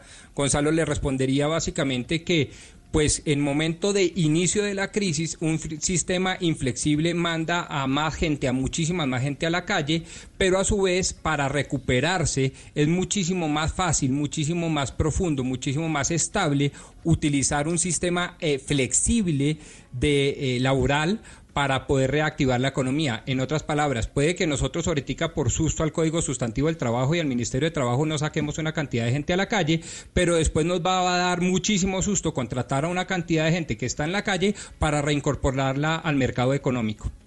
Usted dio en el clavo y esa era mi duda, Camila. O sea, porque él compara, el vicepresidente compara en este caso la economía estadounidense y cómo es la economía laboral en ese país con la, con, con la de América Latina. Y ahí me quedó una duda, si eso es bueno o eso es malo para nosotros en este caso. Pues lo cierto es que no sabemos, pero todo indicaría que este choque que está viviendo la economía en América Latina, que es el coronavirus, porque la economía, por lo menos en Colombia, iba más o menos ahí pasito a pasito recuperándose, pero por cuenta del coronavirus, pues tuvimos un choque económico y lo que pronostican tal vez algunos economistas es que no, este no va a ser un choque temporal, sino va a ser a largo plazo. Y cuando es un choque a largo plazo, tiene implicaciones económicas muy delicadas para el mercado laboral y para la región región que no pintan nada bien. 11 de la mañana, 33 minutos. Colombia está al aire. En Bancolombia ofrecemos gratis cuota de manejo y retiros en cajeros automáticos para cuentas pensión Bancolombia. Para conocer las características de este beneficio y más, ingresa a www.grupobancolombia.com. Soy Carlos Vives. Estamos pasando por una emergencia nacional que requiere el esfuerzo de todos. Quiero sumarte a Colombia Cuida a Colombia, una iniciativa que canalizará la ayuda a aquellos que más lo necesitan. Síguenos por arroba Colombia Cuida Colombia en Facebook e Instagram y arroba Cuida Colombia en Twitter.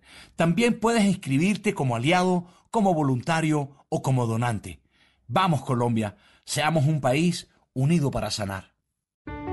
Estamos enfrentando un momento muy difícil, no solo para Colombia, sino para el mundo. No hay que caer en la desesperación, solo ser conscientes de que necesitamos trabajar juntos. Si no tienes que salir de casa, no lo hagas. Si no tienes síntomas, no vayas a urgencias. En el supermercado compras solo lo necesario. No te lleves lo que otros pueden necesitar. Lávate las manos mínimo cada tres horas. No repliques información falsa. No creas en cadenas de WhatsApp. Para eso estamos acá, para informarte.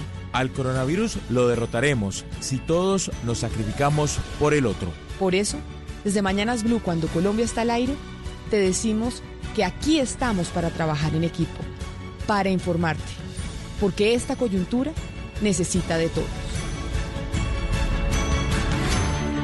Blue Radio, la nueva alternativa. Estamos en un momento crucial para el sector productivo del país. Un momento en el que todos podemos ayudar. En Mañanas Blue, cuando Colombia está al aire, unimos esfuerzos en medio del coronavirus.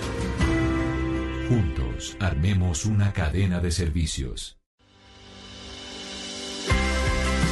Y sí, el momento de la crisis del coronavirus es eh, un momento para crear una cadena de servicios entre la ciudadanía para que nosotros pues no, no nos recostemos todo eh, en el Estado, sino también ver cómo puede surgir la solidaridad entre nosotros y cómo podemos trabajar en conjunto. Y hoy esta cadena de servicios se va para su departamento, doña Diana Mejía, para el departamento de Boyacá. Qué alegría, sí señora. Y le pregunto cómo está Boyacá con el tema del coronavirus.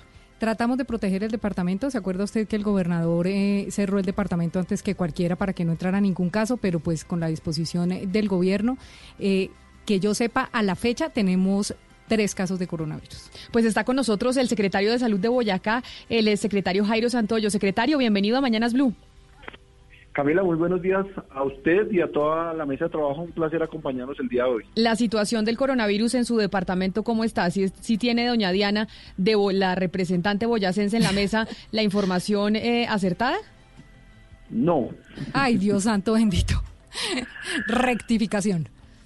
Cuatro casos positivos llevamos en estos momentos en el Ay, departamento. caramba, no diga. ¿Pero el cuarto fue cuándo? ¿Ayer? Ayer. Ah, ayer. ok. ¿Ve? Entonces, bueno, sí estaba bien yo. Hasta ayer yo, te- yo tenía contabilizados tres casos. Ayer el Ministerio de Salud nos confirmó el cuarto caso sobre el mediodía, un segundo caso eh, en un mismo municipio, en Santana, Boyacá. Tenemos dos en Santana, uno en Tunja y uno en Oicatá. Y a la espera de más de 95 pruebas que el instituto tiene en su poder procesando para descartarnos esos otros casos. Pues como aquí estamos trabajando en generar una cadena de servicios para ayudar en esta situación del coronavirus, a esta hora está con nosotros Briant Salamanca, que es el coordinador de Makers Boyacá. Señor Salamanca, bienvenido a Mañanas Blue, gracias por estar con nosotros. Mm, buenos días, muchas gracias. Muchas gracias por la invitación. Explíquenos Eh, qué es Makers Boyacá, de qué, de qué hablamos cuando estamos eh, refiriéndonos a los makers. Sí, eh, digamos, son un somos un colectivo de personas, somos un grupo de personas que contamos pues con diferentes conocimientos en temas de fabricación digital, contamos con impresoras 3D, cortadoras láser, máquinas de tipo CNC y lo que nosotros eh, buscamos es fabricar ciertos insumos, ya sean eh, elementos de protección personal, respiradores y demás eh, temas, pues desde nuestras casas, desde, pues digamos, desde el colectivo lo que se busca es desarrollar. Nosotros contamos con programadores, contamos con expertos en electrónica, ingenieros electrónicos, electromecánicos y demás personal.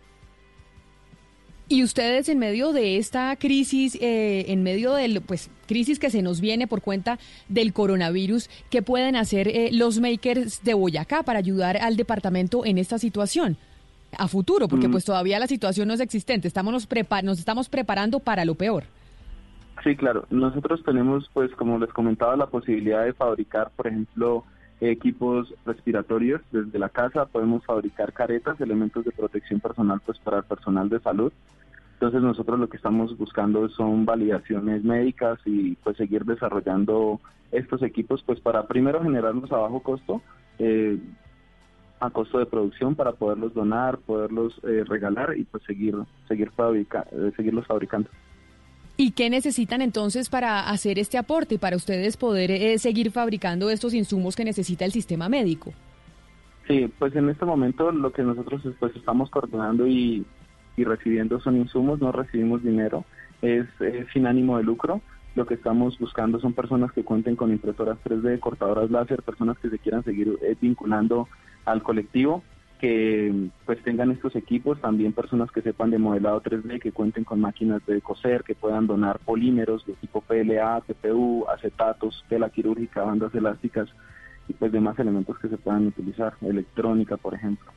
Secretario de Salud de Boyacá, eh, doctor Santoyo, ustedes desde la gobernación pueden hacer algo precisamente para generar estos puentes y que aquellos que son eh, parte de Makers Boyacá pues puedan eh, recibir donados de alguna manera los insumos de otras personas que los tengan para producir estos equipos o estos eh, productos que necesita el sector salud de su departamento. ¿Pueden servir ustedes desde la gobernación como puente para generar la producción de estos, eh, de estos insumos?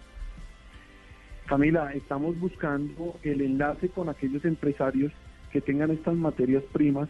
De hecho, yo le quiero contar, nosotros ya hemos avanzado eh, con eh, este grupo de grandes líderes que tiene el departamento para tratar de conseguir esos insumos y que ellos puedan generar la producción de estos elementos de protección personal tan necesarios en estos momentos que se avecinan de crisis. Eh, el tema de ventiladores que se viene hablando ampliamente en el país, estamos en la fase de que ya salga el prototipo y que sea avalado por el INVIMA, porque pues, ustedes entenderán que a veces un ventilador o un respirador, que es una bomba que envía aire a los pulmones del paciente mal utilizado, hace más daño que inclusive la misma enfermedad.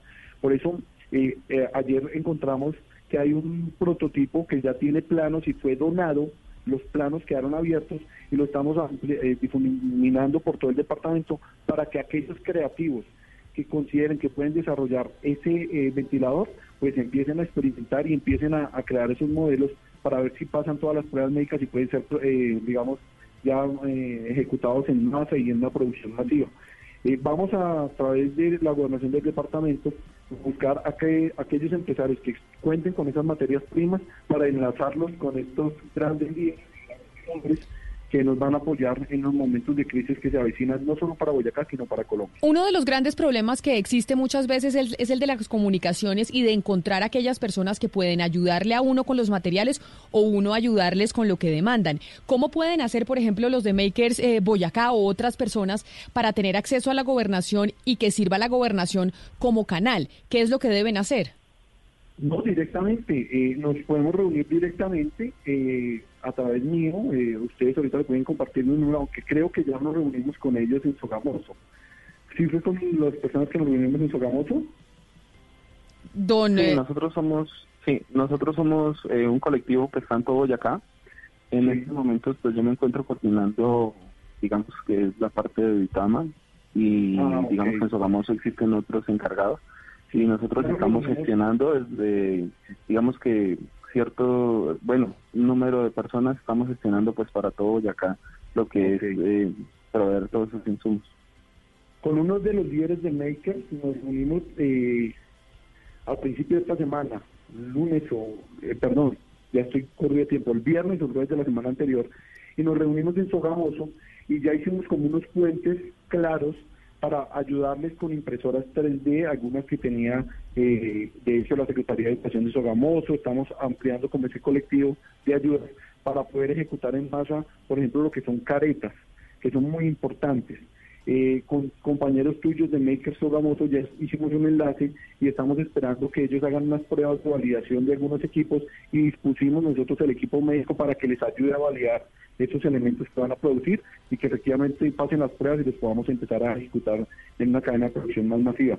Desde el gobierno departamental, en cabeza del doctor Ramiro Barragán, nuestro gobernador, estamos entregando todo 24 horas al día para mejorar las capacidades del departamento y poder combatir esta pandemia. Pues qué bueno que entonces ya quedan en contacto, porque precisamente de eso se trata, de las personas que pueden hacer y cómo podemos conectarnos los unos con los otros para prepararnos para esta eh, crisis del coronavirus que se nos viene, para cuando ya haya más gente contagiada, cuando se necesite el sistema de salud a full, como se dice coloquialmente, para atender a aquellas personas que vayan a requerir los servicios médicos. Así que Brian Salamanca, coordinador de Makers eh, Boyacá, gracias por, eh, por haber estado con nosotros. Queda usted entonces en contacto con el secretario de Salud del departamento.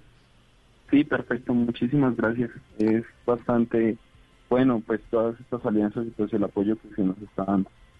Y a- mil gracias a usted por habernos contactado y hacer parte de esta sección. Lo mismo a usted, secretario eh, Santoyo, gracias por haber aceptado responder esta invitación. No, estamos para trabajar. Acá la conciencia es colectiva, no podemos desaprovechar hacer un llamado a la población.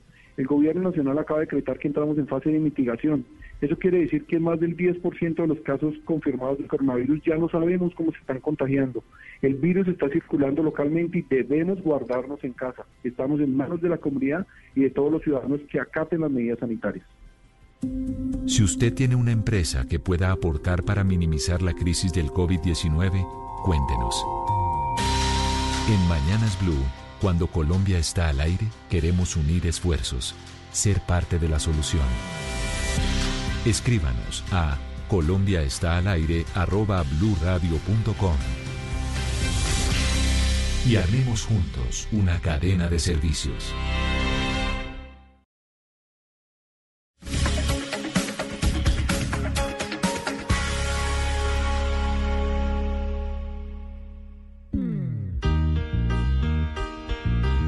Ya voy llegando a mi pueblo.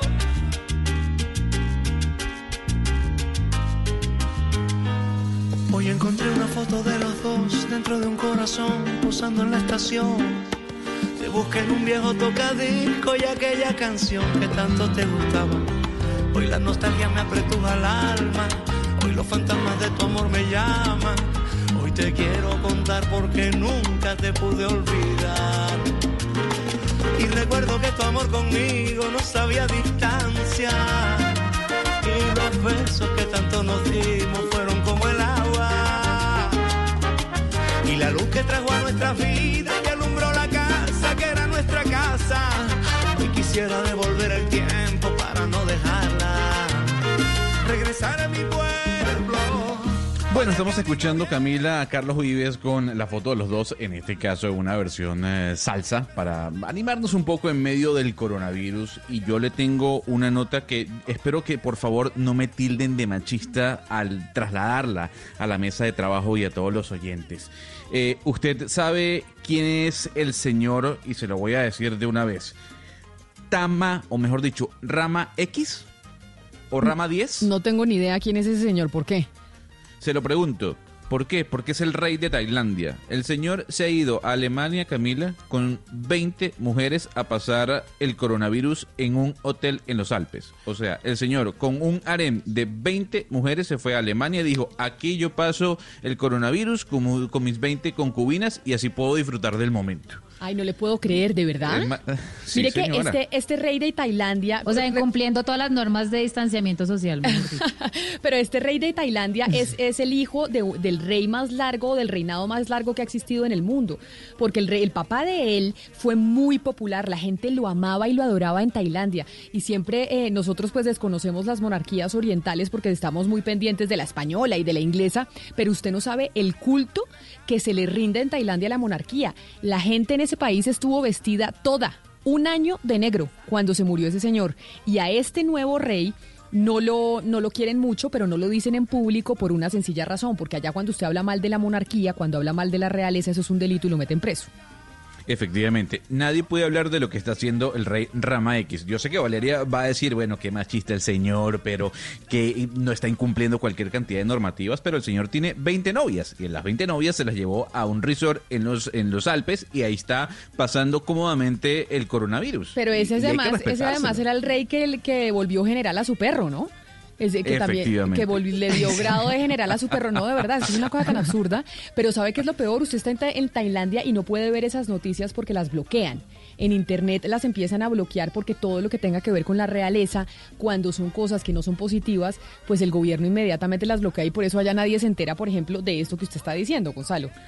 Ah, bueno, entonces si hay alguna persona que, que no conocía a Rama X, se lo presentamos. Un rey muy, eh, no tan popular como lo fue su padre, pero que en este momento Valeria Santos está disfrutando de ese, de ese aislamiento con 20 mujeres a su alrededor en un resort Pero lo cinco absurdo, lo estrellas en absurdo es que Alemania. Alemania lo deje.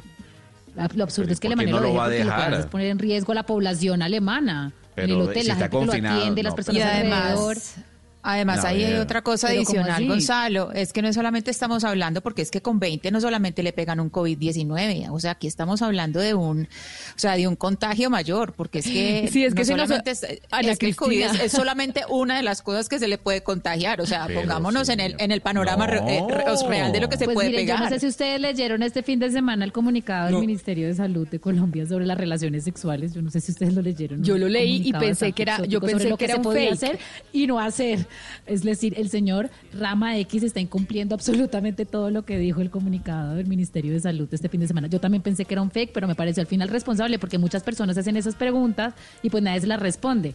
Unas eh, prácticas sexuales bastante extrovertidas. No, pero mire, digamos. Pero, pero además, pero además, que- Pombo, sabe que en ese comunicado del Ministerio de Salud hubo, hay unas palabras que yo ni sabía que existían, o unas prácticas, Exacto. por ejemplo, el rimming, a mí me llamó mucho la atención en medio del comunicado del, del Ministerio de Salud, que Sí, cuando yo dije, yo- esto ¿Y tiene qué que es ser eso? ¿Y qué mentira. es esa cosa? No, vaya al, mini- vaya Pues al comunicado escribir usted al aire. y lo, y lo lee. Y después vaya a. Google, vaya a la RAE y, e instruyase. Ok, así lo voy a hacer. Pero yo, yo, yo creo que el reproche frente al, al rey de, de Tailandia, a Rama X, no es si creen o no y por lo tanto practican o no la poligamia. Yo creo que lo que se está pegoteando es el aislamiento que no desconoce frontera política. Es decir, es que el aislamiento es universal y usted puede ser muy rey, muy tailandés y creer mucho en la poligamia y en otras cosas, pero pues obviamente...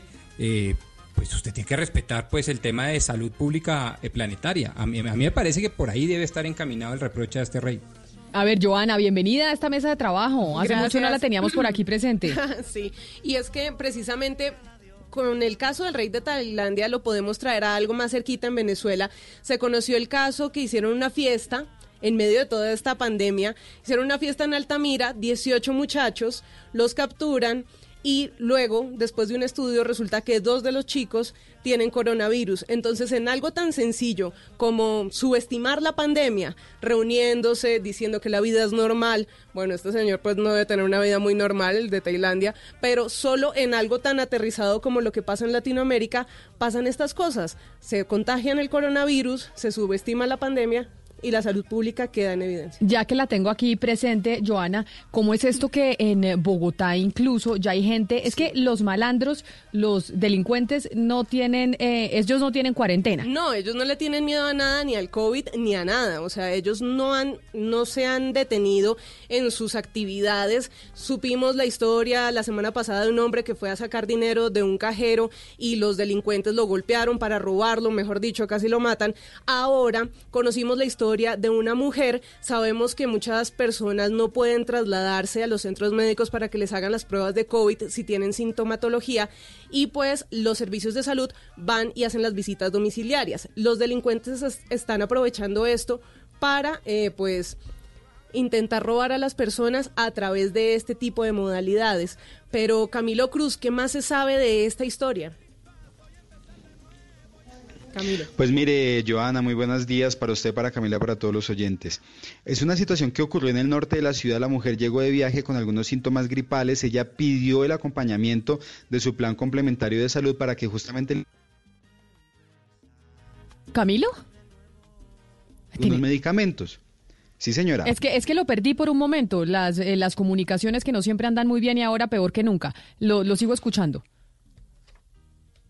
No, perdimos a Camilo, perdimos a Camilo porque obviamente el Internet está saturado. ¿Qué más noticias tenemos, Joana? Pues bueno, también hay otro sector de la población que no puede quedarse en cuarentena, no puede dejar de trabajar. Entonces estamos hablando de los vigilantes, de las personas que mantienen limpia la ciudad. Ellos no se detienen, pero Rubén Ocampo nos va a contar de qué forma el COVID-19 y toda esta pandemia ha afectado a estos trabajos en específico que hacen que todavía la vida funcione para muchos que sí nos podemos quedar en la casa. Rubén. Hola, buenas tardes. Sí, pues hablamos eh, con varias personas que trabajan en precisamente los servicios esenciales en la ciudad y que están autorizados para trabajar en calle. Eh, en primer caso hablamos con Dora, ella cumple el turno diurno de una de las muchas bombas de gasolina ubicadas sobre la avenida Boyacá aquí en Bogotá. Afirma que efectivamente utilizan todas las medidas de prevención y que en el caso de su trabajo pues han bajado considerablemente las ventas, en este caso pues la demanda de autos eh, que van a tanquear con gasolina. Escucha lo que dijo Dora. ¿Y qué tanto ha bajado de pronto la frecuencia de carros? Muchísimo, o sea, de un 100 yo diría que el 90%. No, digamos, antes eran para unos 50 carros, ahorita para ahí 10. Duro. O sea, digamos, una venta de antes era 5 millones, ahorita es 10 millones. Digamos que a uno, pues no tanto, a la empresa. Y pues a uno también en el sentido de que pronto lo pueden despedir porque si no hay trabajo, pues no hay plata para pagarle al empleado. También hablamos con un domiciliario en motocicleta, su nombre es David, y cuenta cómo se lleva a cabo pues todo el tema de las prevenciones en su caso, ya que de un lado para acá tiene que eh, ir a entregar pedidos en casas, en zonas residenciales, en conjuntos. Esto nos dijo David. Sí, claro, sí, es contaminado el, el, el, en cuanto a que es de reciclaje nosotros se sale mucha contaminación, pues porque todos están en la casa. Las personas del aseo sin duda también están expuestas en las calles. Hablamos con uno que específicamente trabaja en un conjunto residencial y dice que pues el hecho de que sus de que las personas estén precisamente en sus casas pues genera más basura de lo normal. Y sin embargo, a pesar de eso no nos dejan entrar a un conjunto. O sea, toca esperar en, en portería que va el cliente. Segundo, si no tenemos guantes ni tapabocas, tampoco lo podemos hacer. Segundo, tenemos que estar siempre con guantes y tapabocas tanto por el, por el contacto que tenemos con el cliente, por el riesgo que tenemos porque estamos en la calle llevando, entregando aquí y allá. En el sector de la vigilancia, los eh, vigilantes, precisamente los eh, guardas de seguridad, los celadores, afirman que pues la seguridad en sus casos no se ve muy afectada, dicen ellos, ya que mm, las personas por la cuarentena están aisladas en sus casas y pues no están teniendo eh, mucho contacto con ellos. Entonces pues ellos no se sienten, digamos, tan amenazados, sin embargo pues cumplen con todas las medidas como el lavado de manos, el uso de tapabocas, de guantes y pues estar alerta en todo caso. Eso fue lo que encontramos y que compartimos con ustedes de lo vivido hoy en las calles de Bogotá. Muchísimas gracias. Pues ahí está, la gente que no puede parar. Y es que, pues básicamente es mucha la gente que no puede parar en, eh, en Colombia por cuenta de la, de la cuarentena, porque si no, no tiene que comer. Sí, los sistemas de seguridad, como lo mencionábamos, los vigilantes, también veíamos esa otra parte de la población, los recicladores, que, sea, o sea, que es una parte vital en este pues manejo de los desechos de forma correcta. Escuchábamos el testimonio que a veces tampoco los dejan ingresar para poder hacer esa separación de los desechos y pues la situación es compleja para muchas personas que no tienen la capacidad de quedarse en sus hogares pasando esta cuarentena que no sabemos si se va a extender o no.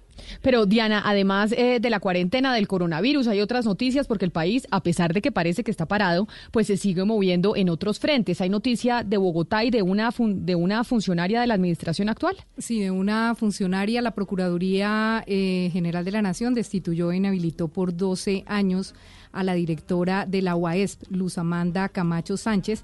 En primera instancia, claro está, ella puede apelar por hechos ocurridos eh, cuando ella fue gerente departamental eh, colegiada de Casanare de la Contraloría General.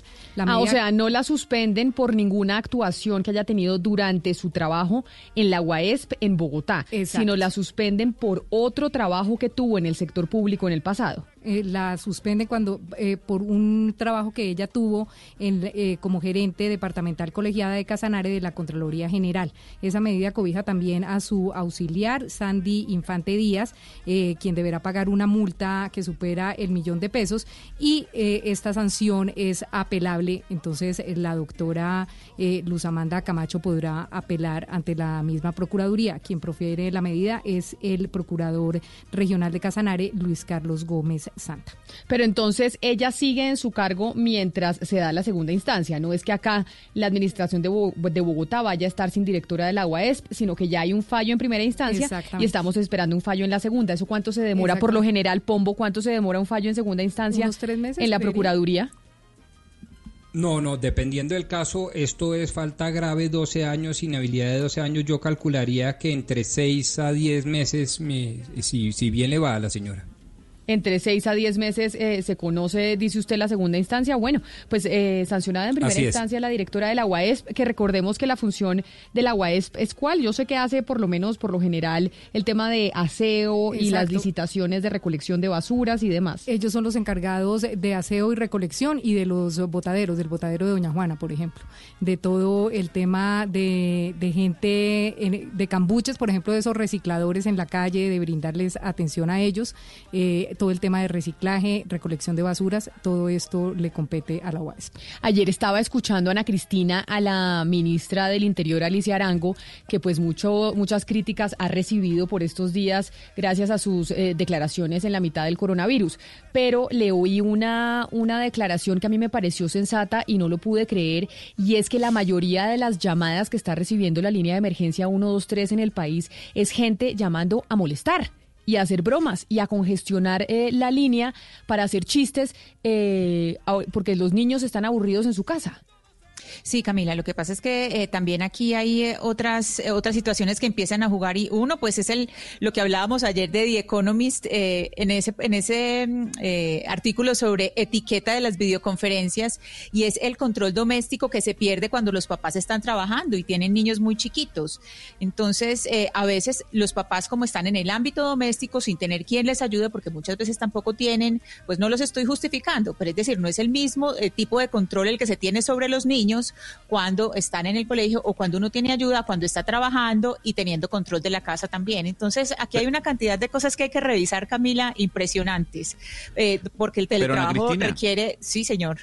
No, pero es que no solo le eche la culpa a los niños. Aquí en Panamá está ocurriendo algo insólito y es que esas llamadas falsas o para fastidiar son de personas que lo que hacen es echarle los perros a las operadoras por teléfono. O sea, llaman para hablar con las operadoras y recitarle poemas, preguntar que cómo está, hablar un poco de su vida. O sea, y, y lo que dicen las autoridades panameñas es no gaste el tiempo llamando a las operadoras para poder coquetearlas. Esa pues, llamada...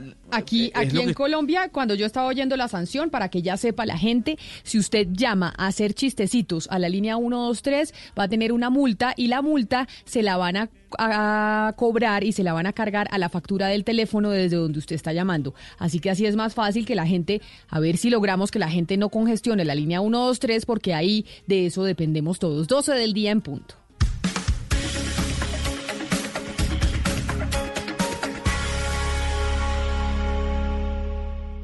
Una señal que se enlaza. Regiones conectadas a través de un dial. A través de un dial. Oscar Montes, Ana Cristina Restrepo, Hugo Mario Palomar, Diana Mejía, Gonzalo Lázari, Valeria Santos, Rodrigo Pombo y Camila Zuluaga. A partir de este momento, Mañanas Blue se escucha en todo el país. Colombia está al aire. Estamos enfrentando un momento muy difícil, no solo para Colombia, sino para el mundo. No hay que caer en la desesperación, solo ser conscientes de que necesitamos trabajar juntos. Si no tienes que salir de casa, no lo hagas. Si no tienes síntomas, no vayas a urgencias. En el supermercado compra solo lo necesario no te lleves lo que otros pueden necesitar. Lávate las manos mínimo cada tres horas. No repliques información falsa. No creas en cadenas de WhatsApp. Para eso estamos acá, para informarte. Al coronavirus lo derrotaremos si todos nos sacrificamos por el otro. Por eso, desde Mañanas Blue, cuando Colombia está al aire, te decimos que aquí estamos para trabajar en equipo, para informarte, porque esta coyuntura necesita de todos. Blue Radio, la nueva alternativa.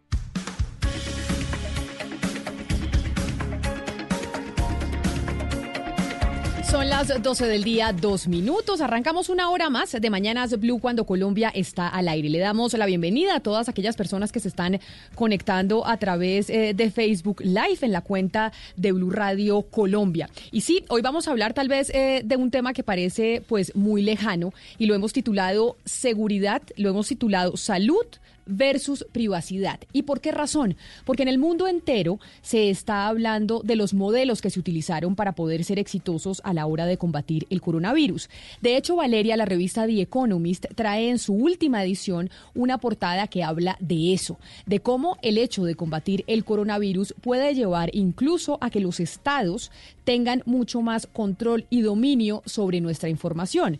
Y ese artículo se le suma a otro artículo muy famoso del eh, autor de Sapiens, este libro bestseller a nivel internacional que publicó el pasado fin de semana en el Financial Times, el señor Harari, a propósito de lo que va a pasar con nuestros datos personales. Estamos en, inmersos en la crisis del coronavirus, pero esta crisis del coronavirus, ¿será que puede llevar a que perdamos nuestra privacidad del todo? ¿Qué es lo que dice The Economist y qué es lo que dijo Harari en ese artículo del Financial Times?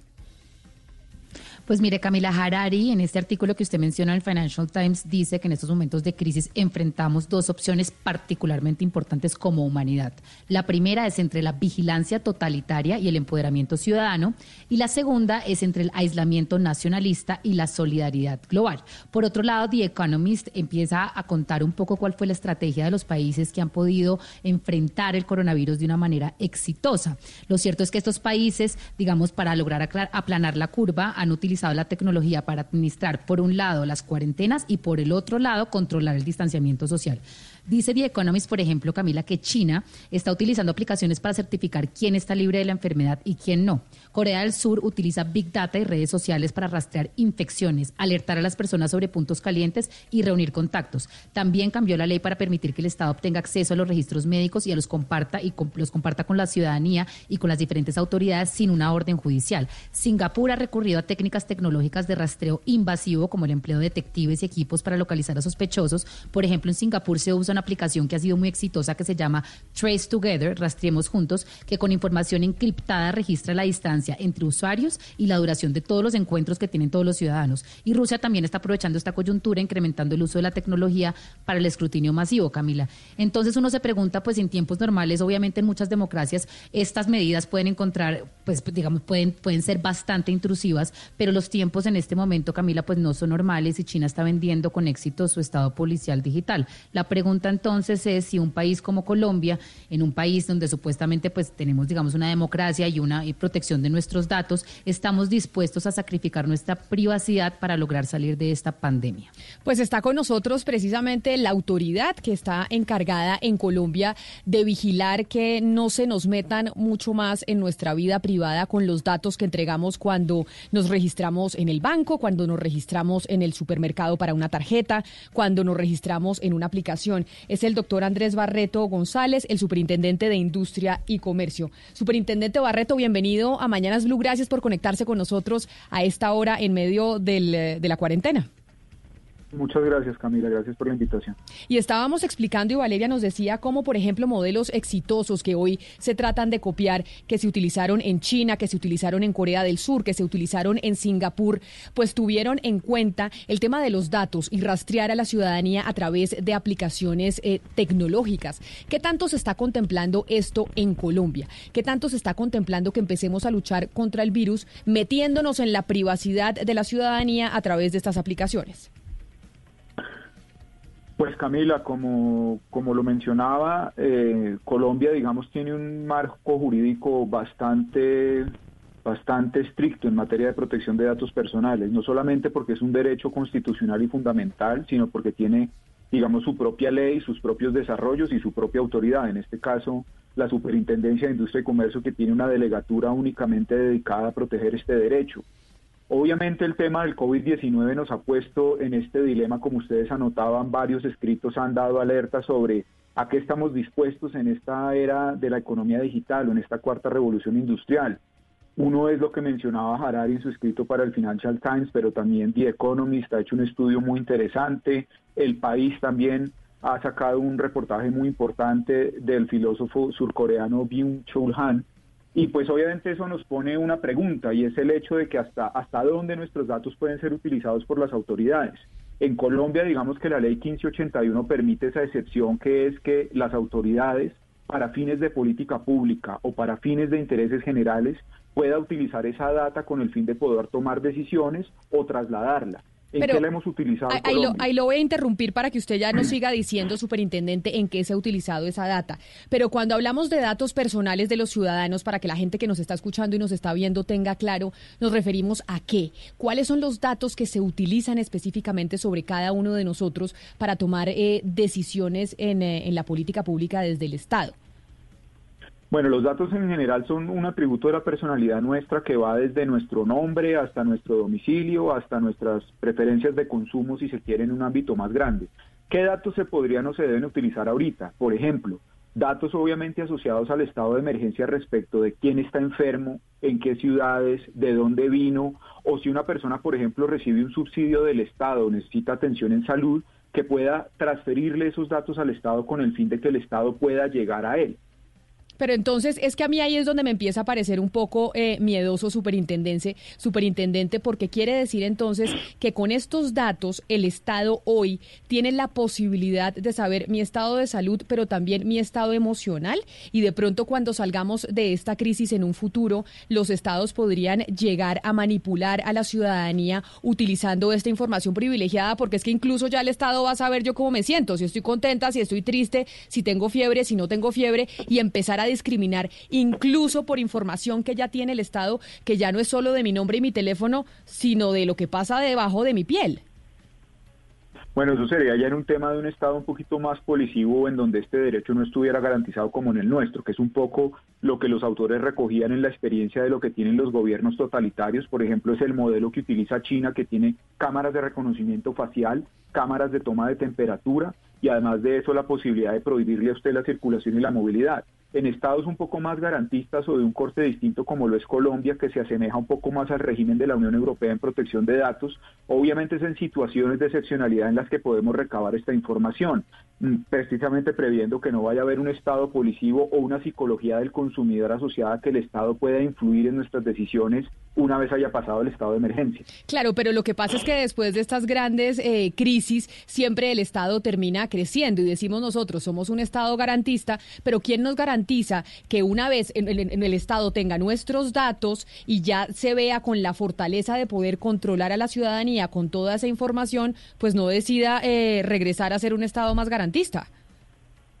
Bueno, en el mundo digamos que hay dos sistemas. Uno, el de los estados un poco más policivos y más represivos, pero el marco general de protección de datos está entre el mundo anglosajón, lo que aplica Estados Unidos, y lo que aplica la Unión Europea. Colombia es como una mezcla entre los dos, más cercano al de la Unión Europea, que es mucho más, más libre, más proteccionista de la garantía personal, menos invasivo e intrusivo de los datos, que es algo que también ponen los autores de presente, que tal vez en los gobiernos más totalitarios ha habido más eficiencia en poder aplanar la curva de contagio por la cantidad de información que se recaba, mientras que los estados europeos y los estados como Colombia obviamente son más respetuosos de la intimidad, la privacidad y por ello no pueden acceder a tanta información como quisieran. Pero además de eso, porque hay una realidad tecnológica y es el hecho de que nosotros no tenemos, digamos, esos aparatos que tiene la inteligencia israelí o china o norcoreana para poder procesar eso y almacenar esos datos a, digamos, discreción del Estado. Claro, pero es un tema, digamos, de coyuntura y es que como somos pobres no tenemos esos avances tecnológicos. Pero, eh, doctor Barreto, yo quisiera, digamos, acudir a su capacidad de pedagogía y de memotecnia para nuestra gran cantidad de oyentes. Y en ese sentido le voy a poner unos ejemplos a ver si yo estoy en lo cierto, en lo correcto o no. Uno en- creería que el Estado puede acudir a ciertos datos personalísimos como el estado de salud, el estado emocional, incluso algunas preferencias de consumo e inclusive unas relaciones sexuales e íntimas. Pero uno diría que un Estado, salvo que quiera entenderse como un Estado eminentemente policivo, no puede, por ejemplo, preguntar sobre pretexto de la pandemia sobre preferencias políticas, religiosas, filosóficas. ¿Por qué no hacemos un ejercicio a dos columnas de qué sí puede hacer el Estado y qué no puede hacer bajo ninguna circunstancia, ni siquiera dentro del marco de esta pandemia, un Estado democrático de derecho? Precisamente, bueno, la Constitución y la Ley 1581 prevén eso. Hay información sensible, confidencial y que tiene algún grado de reserva. Por ejemplo, las preferencias políticas en este momento no son un dato que nos interese para poder paliar una crisis de salud pública. Eh, si usted es miembro o no de un sindicato, qué religión profesa. Entonces esos datos son datos personales, son sensibles y ahorita no son importantes. Es decir, el Estado con eso no puede hacer nada y no se los debería pedir. ¿Qué datos sí son importantes de tener ahorita? Por ejemplo, temas de afiliación al sistema de seguridad social, temas de si usted recibe uno un, un eh, subsidio del Estado para podérselo trasladar, si usted tiene un teléfono móvil y de qué operador es con el fin de que le pueda usted descargar una aplicación, que usted descargue el Corona App, que es una aplicación oficial en donde usted puede dar cuenta voluntariamente de su estado de salud o de sus síntomas para que el Estado pueda precisamente proteger su derecho a la salud. Pero digamos que en ese buen ejercicio de las dos columnas hay información que ahorita no es relevante y sigue siendo un dato sensible, mi filiación política, mi religión, etcétera, y otra que es importante, es sensible y solamente usted nos puede entregar, que es, por ejemplo, si usted recibe un subsidio del Estado, cuál es su estado de salud, si está enfermo, si quiere reportar eso, pero también eso se traslada a la órbita, por ejemplo, del periodismo, en donde a veces no es correcto, por ejemplo, decir que Andrés Barreto, que está enfermo de coronavirus, vive en la calle 123, porque eso ha generado situaciones de mm, persecución y también de rechazo, porque la gente cree que mi familia está enferma o que en mi lugar de trabajo puede haber contagiado. Entonces, esos siguen siendo datos sensibles y reservados que nadie puede levantar ni utilizar. Superintendente, la semana pasada creo la Superintendencia pues, de Industria y Comercio autorizó a los operadores telefónicos de entregarle datos personales al gobierno, creo que a Planeación Nacional, justamente para poder focalizar y hacerle transferencias monetarias a las personas eh, vulnerables. ¿Podría Planeación Nacional entregarle estos datos personales a la, a los, al sistema financiero, a la banca? ¿Qué van a hacer con estos datos personales y con qué fin se permitió sin la autorización de, los, de las personas que, que el gobierno conociera nuestros datos personales a cargo de las, de, las, de las compañías de teléfonos?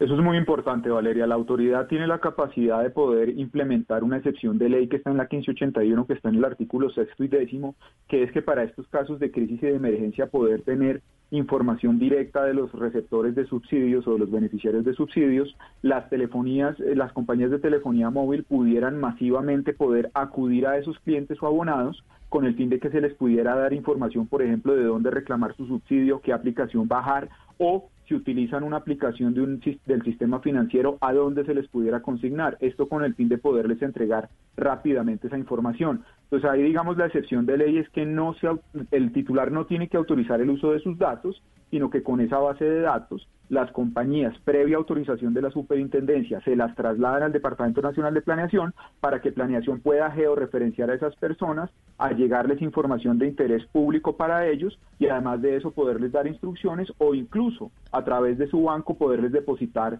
tus subsidios porque pues los necesitan rápidamente y hay limitación en la movilidad. Yo ahí es donde empiezo a asustarme un poquito, superintendente. Yo sé que estamos en crisis, yo sé que en este momento se, necesitan este tipo de medidas para poder apaciguar eh, la contingencia. Sin embargo, que esto se pueda estar haciendo, que se pueda estar entregando desde las empresas de telefonía móvil, la mayoría de los colombianos tienen un teléfono celular y que se dé una orden desde la Superintendencia de Industria y Comercio para entregarle los datos de los colombianos que los tienen esas empresas de telefonía celular al Estado por un medio de la contingencia, significa que eso lo puede hacer también el Estado en el futuro en cualquier momento y que entonces en un futuro se podrían llegar a utilizar eh, los datos si llegase un régimen eh, autoritario a nuestro país, si llegase un eh, gobierno de un talante distinto, entonces podrían empezar a utilizar esta información para poder controlar un poco más a la, a la población. Y yo sé que pareciera que estuviéramos hablando de cosas supremamente futuristas, pero no, eso es algo que está sucediendo hoy en el mundo.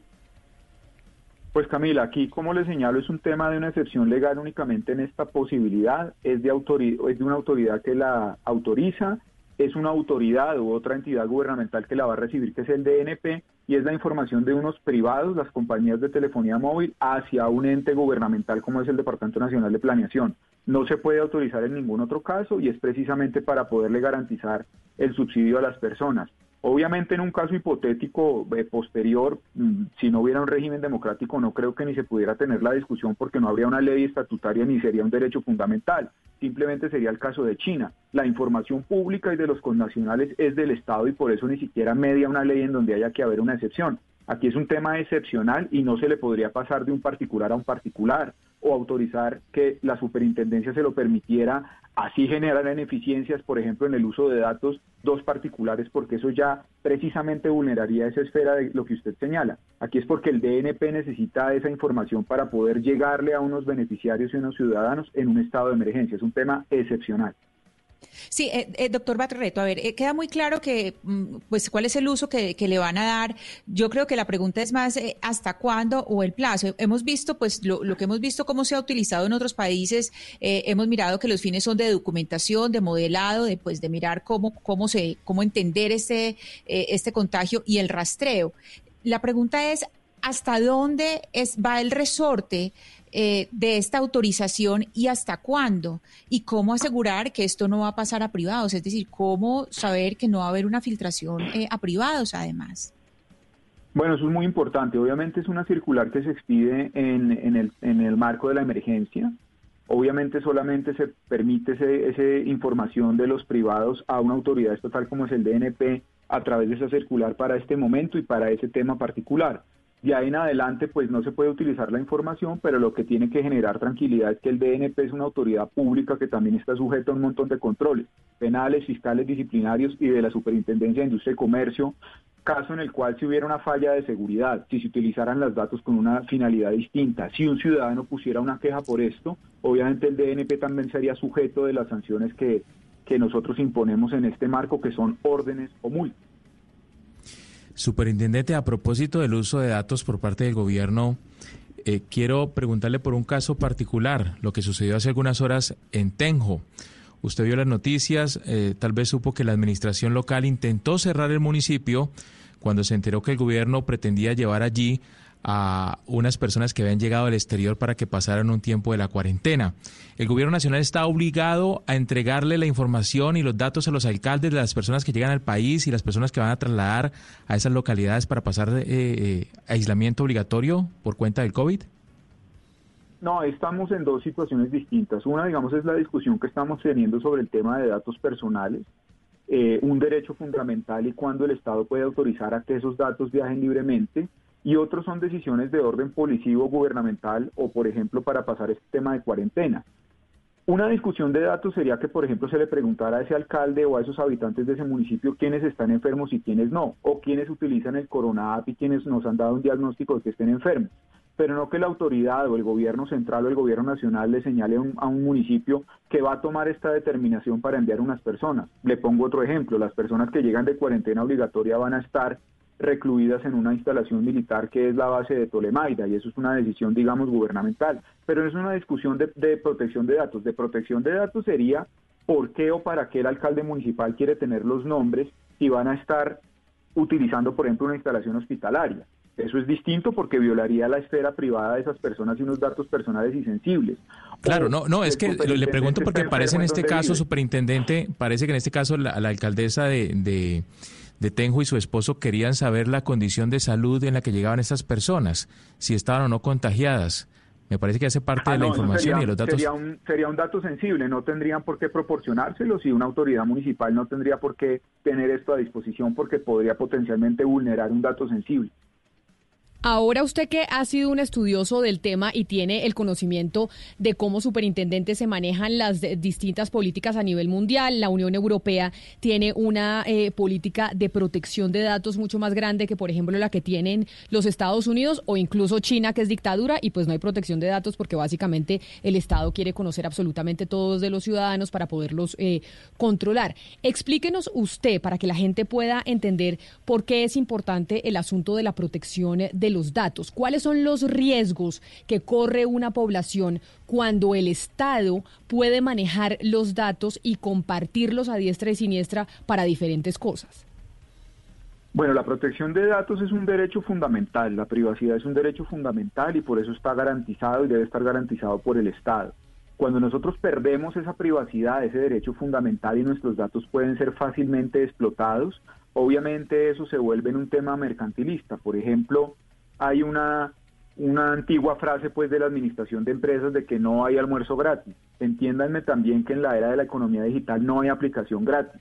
Si usted no está pagando por el servicio, el precio que usted está pagando son sus datos. Y precisamente es allí en donde tenemos que ser más enfáticos. Las aplicaciones procesan datos de los usuarios.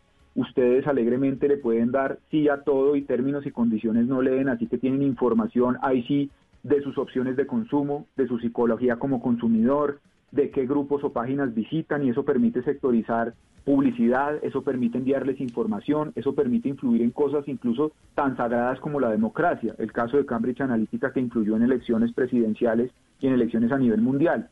Entonces, las autoridades del mundo que se dedican a la protección de datos tenemos una red global en donde nos sentamos, definimos resoluciones políticas, miramos nuestros estándares, pero también estamos vinculados a instrumentos de derecho internacional, tratados que protegen los datos como un derecho eh, internacional.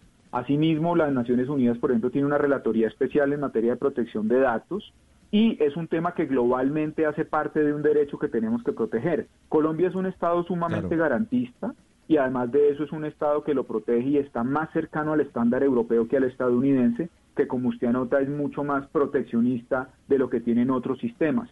Así que la información vale, precisamente estas aplicaciones de domicilios a veces no valen por lo que cobran por el domicilio, valen es por la cantidad de información que tienen de usted como consumidor. Claro, señor Barreto, por la base de datos que generan per se. Eh, y, basándonos en la pregunta que le hace Camila y sabiendo en cuenta o, tomando en cuenta su conocimiento, ¿qué es más peligroso? ¿Que un gobierno tenga la base de datos o datos de los usuarios o de los ciudadanos o que una empresa privada, en este caso como Facebook, tenga datos de personas. ¿Cuál es más peligroso, el gobierno o la empresa privada?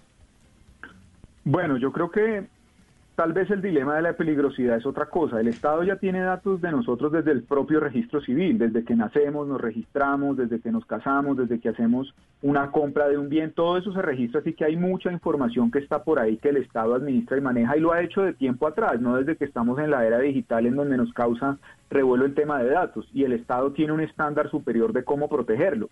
Yo no puedo ir y pedir, por ejemplo, copia de una historia clínica de cualquier otra persona.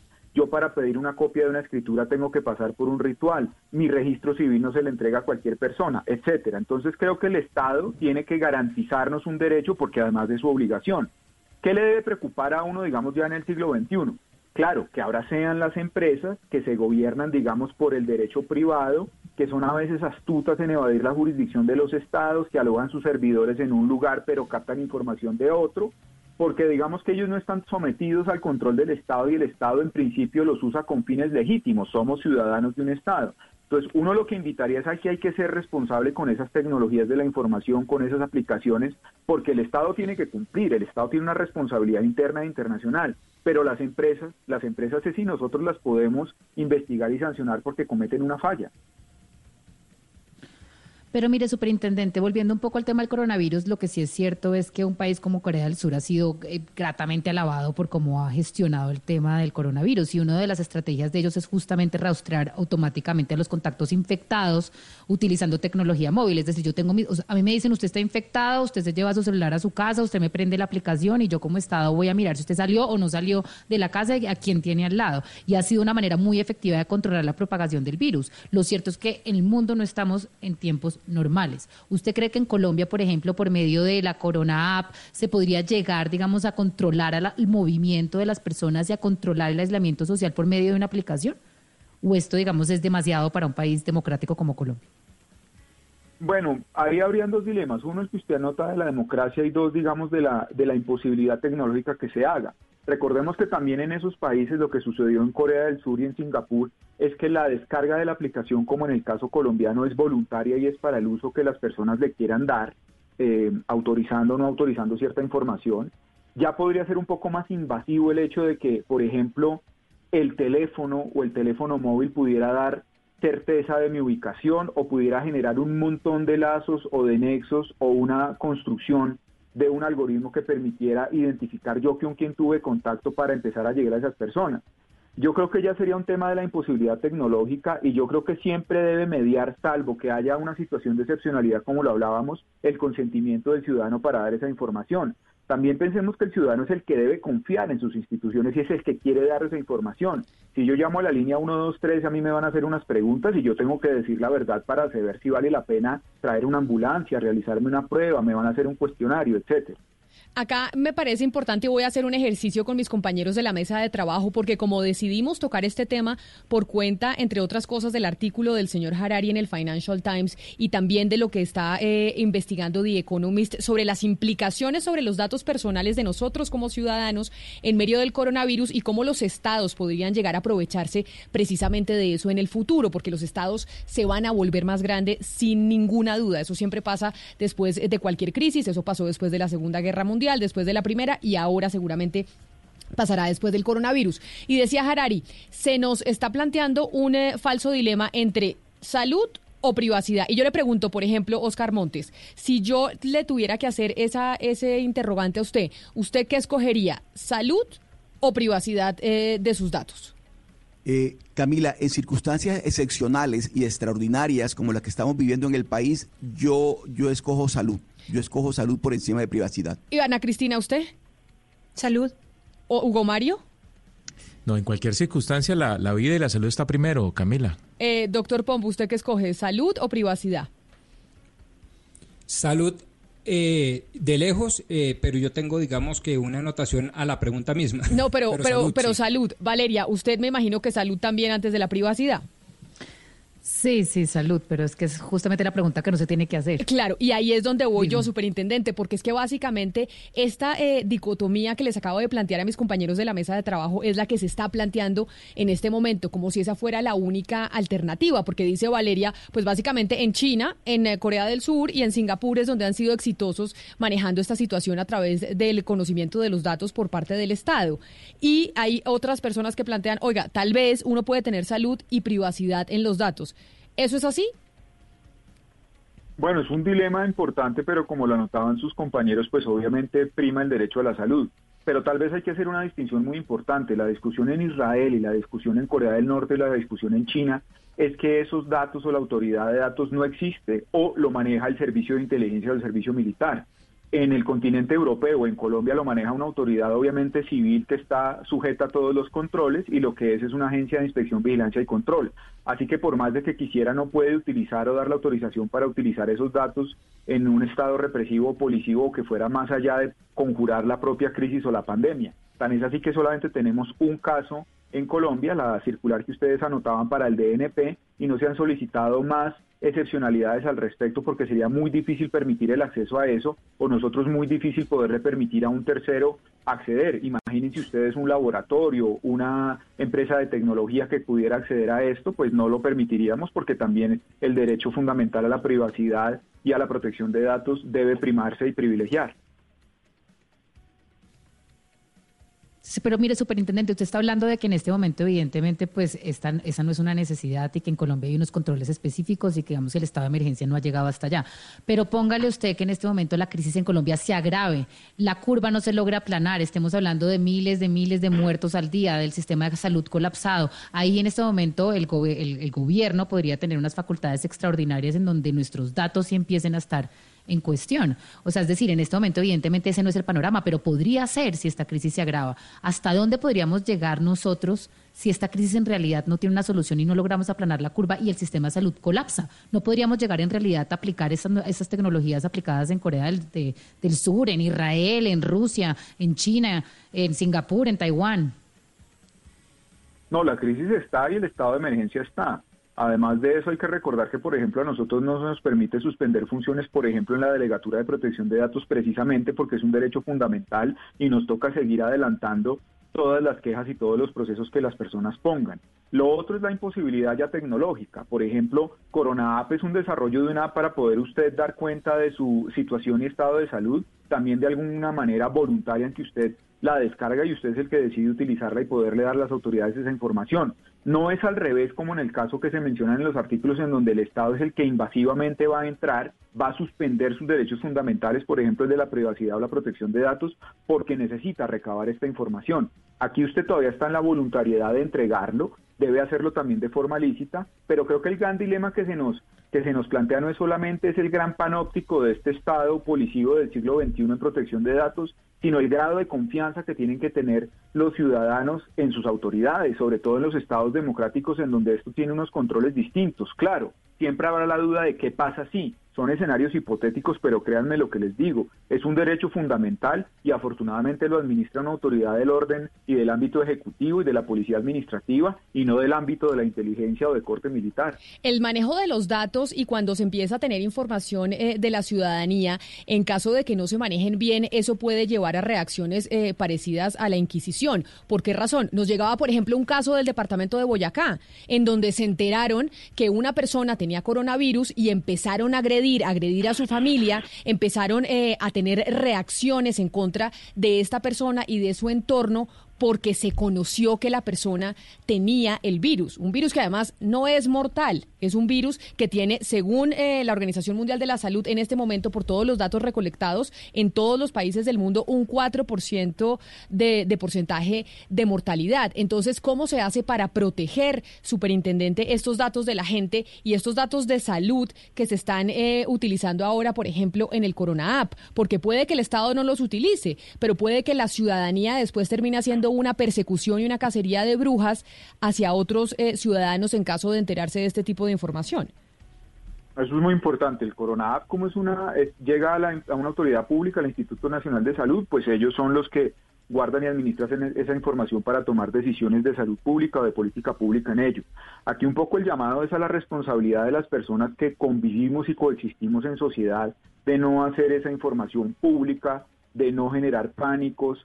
Los medios de comunicación pues también tienen su grado de responsabilidad de no utilizar los nombres y domicilios, porque con la primera víctima que hubo en Cartagena, el señor que conducía un taxi, pues ya hubo una situación de que su hermana obviamente fue contagiada y en el domicilio en donde reside, que es un apartamento que tiene en alquiler, pues uno, la dueña del apartamento la quería expulsar, pero ¿a dónde la saca? Dos, los vecinos eh, la discriminaban y obviamente también querían, eh, si podían, pues lincharla porque pues creen que está enferma. Y tres, hemos llegado al ridículo de que por ejemplo, al personal de salud se le estigmatice, no se le permita en el servicio público. Y hoy escuchábamos esta mañana el caso de un médico en Cali que los vecinos entonces lo estigmatizan porque es médico y creen que les va a llegar la o que les va a llevar la infección. Entonces yo creo que también un poco así como estamos en este estado de alarma por el panóptico digital, también tenemos es que repensar que es una oportunidad para que como sociedad nos revisemos y seamos solidarios. ¿Cómo así que vamos a discriminar al personal de aseo o de salud si son los principales y los primeros respondientes por esto? No podemos por el ánimo de buscar una noticia, ir y meternos en un hospital y sacar la historia clínica de Andrés Barreto y decir que es que tiene coronavirus y está en cuidados intensivos y vive en tal edificio. Yo creo que también las copropiedades y en el ámbito privado se están tomando medidas. En un sitio que yo conozco hay unas personas que tienen potencialmente el virus, han estado haciendo su protocolo de salud y, por ejemplo, la administración del edificio, de la copropiedad, ha estado informando al resto de los vecinos cómo se ha desarrollado y dando unas indicaciones. Yo creo que también es un llamado a repensarnos como sociedad, a generar confianza. Lo que va a vencer esta crisis y esta pandemia, además de las decisiones de salud pública, es la confianza y la resiliencia que como sociedad tengamos para enfrentarla. Superintendente, pero también parte de esa confianza está en la seguridad que tengan los sistemas. ¿Esta autorización que acaba de dar la superintendencia está de alguna manera acompañada con medidas que incrementen la seguridad informática, que sepamos que no va a haber, eh, digamos, eh, goteras o escapes o filtraciones? Esta realmente es muy sencilla porque es el tránsito de unos abonados, unos números de telefonía móvil al Departamento Nacional de Planeación. No es la información más relevante ni más grave. ¿Qué caso podría ser sumamente sensible? Que se traspasara, por ejemplo, la base de datos de enfermos contagiados o tratados del INS a un tercero o a un laboratorio. Eso sería ya un caso grave. O que para tomar decisiones de ámbito policivo y represivo de que las personas no pudieran violar la cuarentena, una autoridad municipal pidiera saber en qué localidad de Bogotá hay más contagiados y tomar decisiones policivas. Eso ya sería un escenario grave. Esto de la autorización del uso de base de datos de abonados celulares es simplemente para un tema de información y de subsidios, así que no estamos, digamos, en ese escenario de la gravedad de la falla de la información o de la fuga. ¿Qué es lo más grave que puede pasar? Que el número eh, celular de Andrés Barreto sea público porque el DNP cometió un error potencialmente en el uso de ese número por seguridad, pero ahí no se está dando ninguna otra información más relevante ni sensible. Entonces yo creo que no hemos llegado todavía a ese estadio de, sensibilidad a esa información y por eso la autorización se da en una circular y se le da solamente a unos privados para que se lo pasen a una autoridad con el fin de poder entregarles unos subsidios. No temas de salud, no temas de medicamentos, no temas que tienen relevancia directa con el tema de la infección. Óigame, doctor Pombo, antes de su pregunta, aquí lo que puede pasar y en medio de las crisis que estamos enfrentando cuando dicen tenemos que tener confianza, no solo en las autoridades, sino también nosotros confianza en nosotros mismos como ciudadanos que podemos aportar y que no necesitamos un Estado policivo, un Estado autoritario, porque lo que estamos viendo es que la gente en medio de este temor que genera la pandemia, lo que está buscando es un Estado autoritario, básicamente reprimir las democracias y buscar un, un Estado dictatorial, porque frente al susto, pues eso es lo que busca la gente. Doctor frente al cual no podemos nunca estar... ¿Aló? ¿Aló? Sí, es que creo que no le abrieron el micrófono, no le abrieron el micrófono a tiempo. Adelante. Bueno, Va, la tercera, que esta sí la vencida, mis estimados colegas y el doctor Barreto. Decía que frente a su opinión que me parece eh, supremamente valiosa, Camila, es un estadio al cual nunca podemos llegar. O sea, vuelvo y digo que la, la pregunta que se hizo, pues obviamente yo entiendo el tema pedagógico, pero por supuesto es un, es un falso dilema.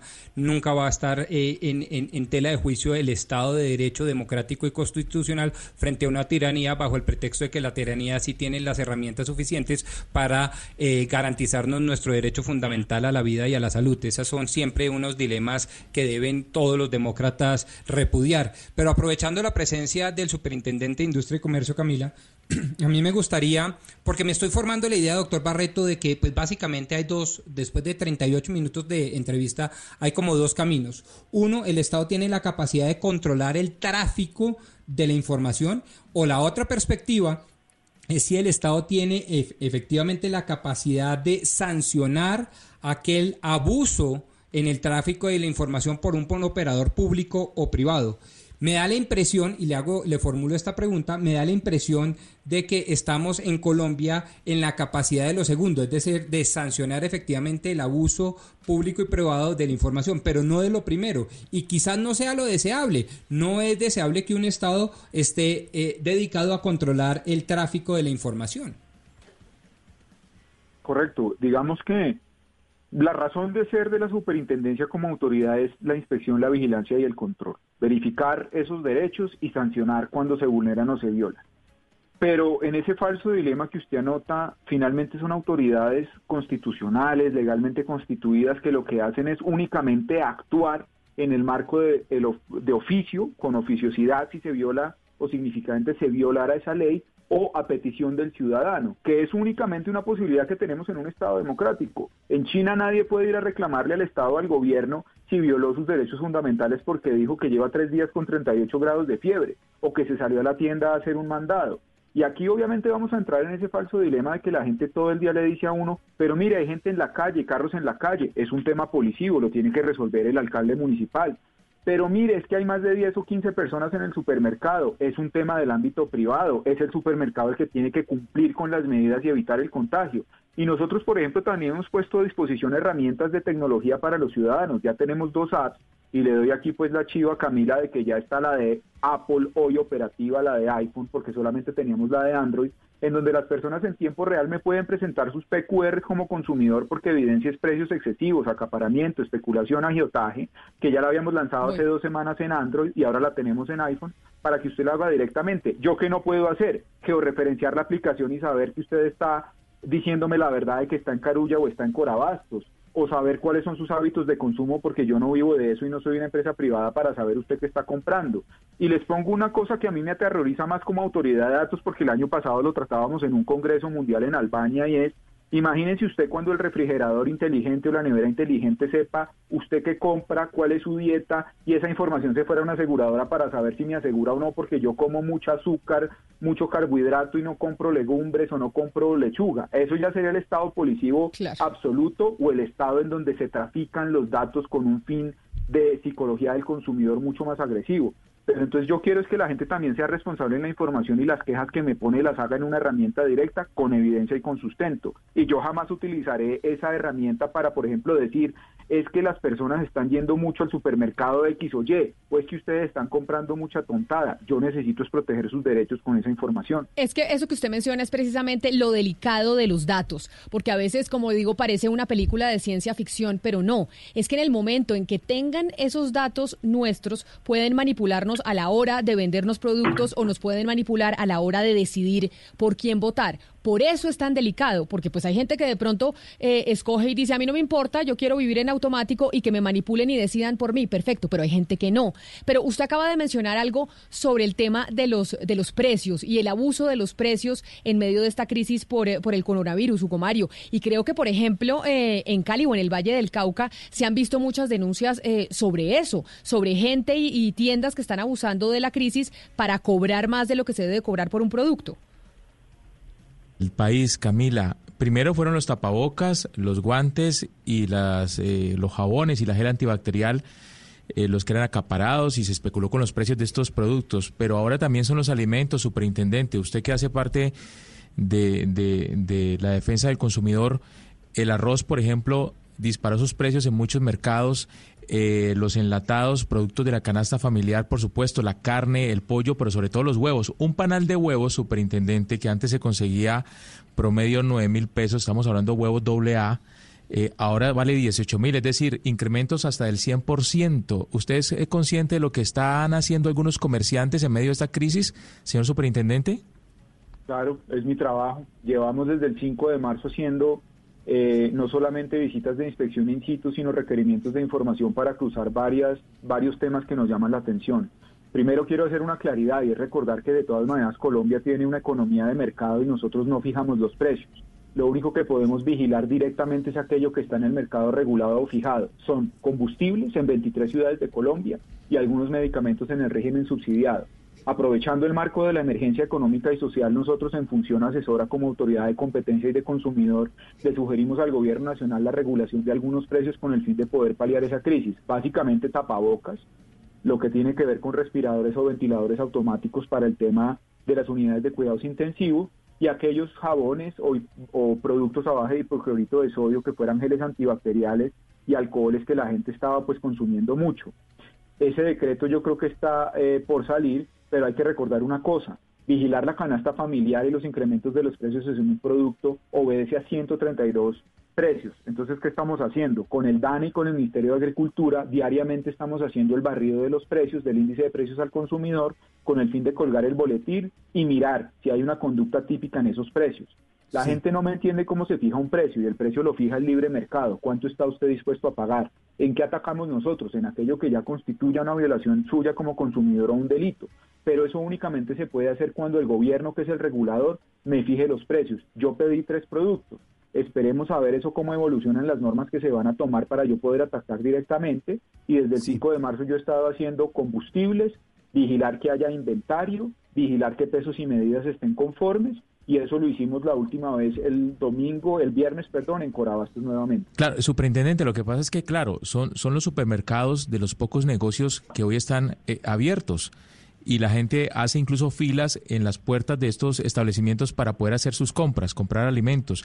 Muchos propietarios de estos eh, supermercados están aprovechando y han elevado los precios. ¿Qué le pasa eh, a, un establecimiento de, de este tipo que se ha sorprendido eh, duplicando o triplicando el valor de los, de los alimentos. ¿No hay ningún tipo de sanción para ellos? ¿No hay, ¿No hay un control de precio que pueda ejercer el Estado como tal?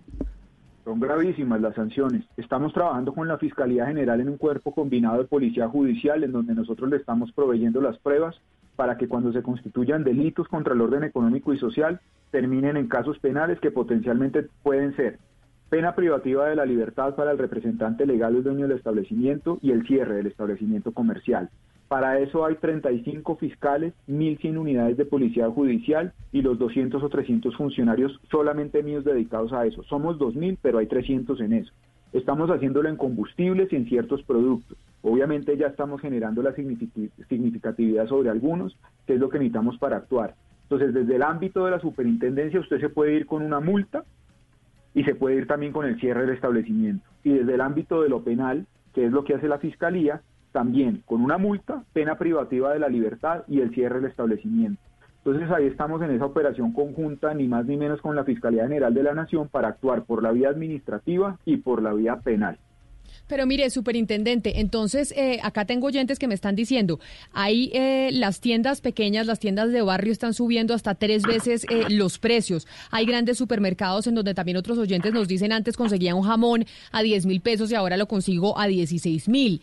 ¿Qué pueden hacer esos oyentes o esas personas cuando encuentren este tipo de comportamientos? Es decir, ¿cómo hacen para poder de verdad denunciar ante quién y que sea efectivo? Camila, www.sic.gov.co, hay línea 1-800 nacional, contact center 24-7 en Bogotá, correo electrónico contáctenos arroba el Twitter de la superintendencia que es arroba y si usted lo quiere hacer en tiempo real y más directamente y tiene un teléfono Android, tiene que bajar esta aplicación e incluso de manera anónima puede denunciar y llenar. Eso llega a la plataforma de la Superintendencia para Procesamiento. Y hoy estamos lanzándola en la plataforma Apple, en donde usted en tiempo real sube el recibo, narra los hechos, hace una denuncia formal, porque nada de lo que usted haga por redes sociales vale. Lo tiene que hacer formalmente porque la ley así lo prevé y es la manera en que yo puedo iniciar un caso. Cuando yo ya vea un comportamiento en donde 50 tiendas de barrio se cartelizaron para subirle al pollo, o la gran superficie tal le subió 300% a un producto, es ahí donde yo puedo actuar y atacar. Pero si nosotros nos indignamos en las redes sociales o reclamamos a veces sin saber cuál es la dinámica por la cual se fija un precio, es difícil.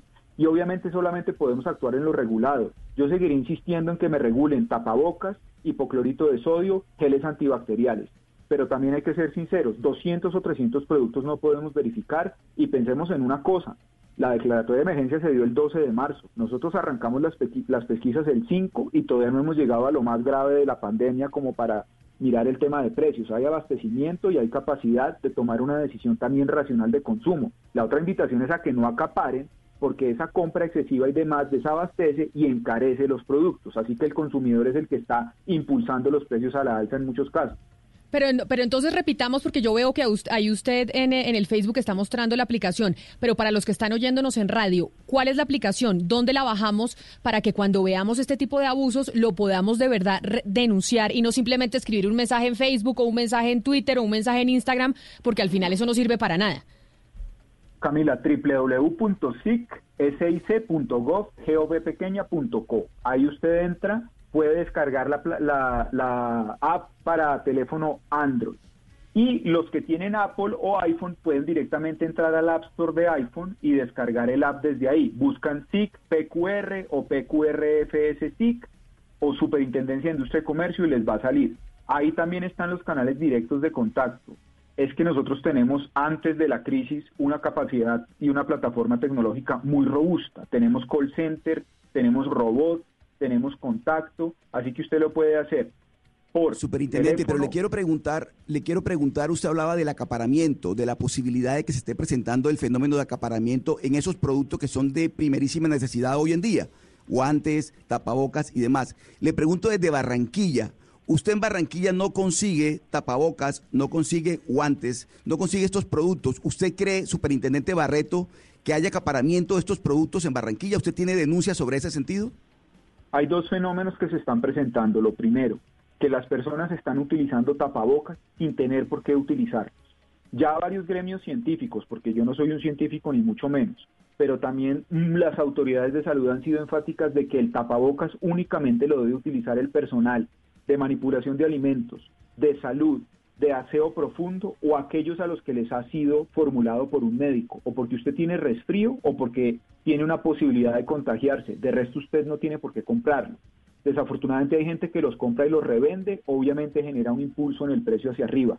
Nos desabastece porque si usted compra y acapara la cadena logística se me, se me, se me colapsa y no hay cómo volver a provisionar pero nosotros desde el 5 de marzo hicimos las averiguaciones de que hay inventario suficiente. Lo que pasa es que en el marco de la ausencia de la posibilidad de locomoción, pues obviamente es más difícil reabastecer y reaprovisionar. Pero es que el llamado que yo les hago es a la solidaridad. No tienen por qué estar comprando y acaparando tapabocas porque los tapabocas lo necesitan son los médicos y las enfermeras, no nosotros para andar por la calle si no nos los han formulado porque precisamente no tienen el precio regulado, no están fijados, entonces yo no puedo ir al canal directo a decir cuánto valen. Lo he solicitado, yo espero que se, que se escuche mi clamor.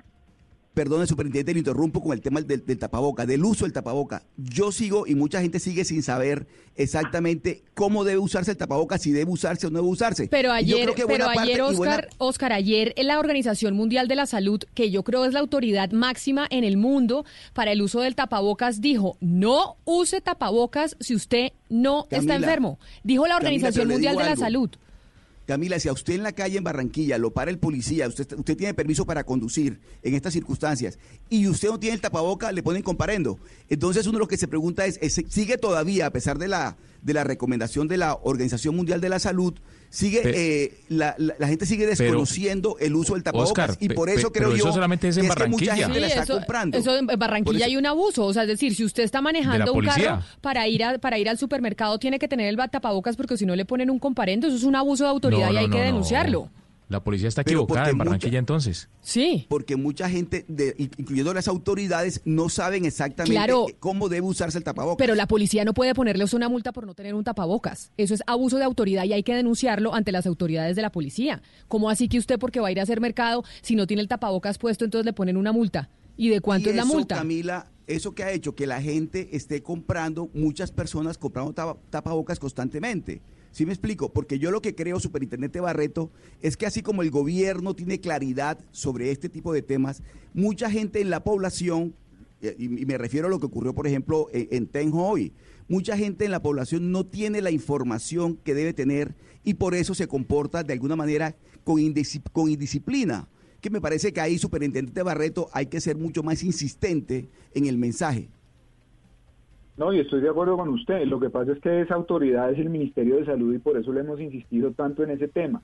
De otra parte, en el tema policivo, cualquier persona que vea una multa que le ponen un comparendo por violar el código de policía o esto, la puede recurrir y ese es un proceso realmente relativamente fácil para poder recurrir eso. Aquí la invitación es a lo siguiente. Yo hace ocho días, no la de este fin de semana, hace ocho días hice una visita de inspección en Corabás.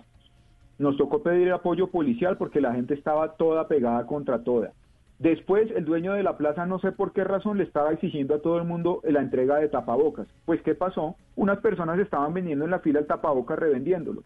Pero la noticia más triste es que ese tapabocas que usted está comprando y utilizando no le sirve para nada. El tapabocas que previene el virus es el N95, no el que están utilizando todos en la calle, que es el que están desabasteciéndome al personal de salud. Entonces, yo creo que el peor de los casos, como para unirlo a nuestro tema del estado policivo, es que se regule y se fije el precio. Y ahí vamos a entrar a la siguiente categoría, que es que va a entrar al mercado regulado, solamente se vendería con fórmula médica y ahí sí nosotros podemos ir a mirar quién lo está vendiendo y quién no lo está vendiendo y multarlo. Así que ahí nos iríamos absolutamente para el otro lado, la represión absoluta porque el Estado va a vigilarlo como un producto regulado. Pero, superintendente, ¿cómo hacemos? Porque acá muchos oyentes me están diciendo no solamente de Barranquilla y están hablando de la misma versión que, cuesta, que cuenta Oscar Montes eh, de lo que está pasando allá. Por ejemplo, dice eh, un oyente que en Guarne y en Río Negro, si no tienen tapabocas, no lo dejan transitar o entrar a comprar a supermercados. Y esto me lo están enviando de otras partes de Colombia. Es decir, no es solo en Barranquilla donde está sucediendo esto. ¿Qué hacemos entonces con las autoridades que están multando a la gente o los supermercados que no dejan entrar a la gente sin tapabocas cuando ya la Organización Mundial de la Salud ha dicho el tapabocas es solo para la gente que tiene el virus y para el personal médico? Bueno, yo creo que es que el pobre ministro de Salud, mi persona y otros hemos hasta el cansancio tratado de hacer la pedagogía, pero a mí me surge una inquietud de esto que les escucho y a mí se me ocurre que para no extralimitar mis funciones y no meterme en, en calzas pietas, lo que voy es a cursar un oficio desde la superintendencia invitando a las autoridades del ramo que es más bien el Ministerio del Interior, que por qué no le echa una revisada a eso a ver si sacan una circular conjunta para que alcaldes y gobernadores puedan instruir a sus cuerpos de policía, siendo ellos la primera autoridad, en qué casos se debe exigir y en qué no, porque nos vamos a seguir desabasteciendo en ese montón de interpretaciones de quién lo debe usar y quién no. Mire, me dice acá Luisa Carvajal que en Manizales está pasando. Me dice Abel Martínez que en Soacha no pueden comprar víveres si no tienen eh, los tapabocas. Alexander Lucero dice en tiendas de uno en Medellín no me dejan entrar eh, sin tapabocas. Es decir, es algo que sí está pasando en todas, eh, en muchas partes del país, que se le está obligando a la gente el tapabocas para poder entrar a hacer mercado o si no le ponen eh, un comparendo policial. O sea, usted no está solo, Oscar, sí está pasando en otras partes eh, de Colombia. y entonces y estamos colas- frente a una desinformación que la gente ya no sabe ni qué creer.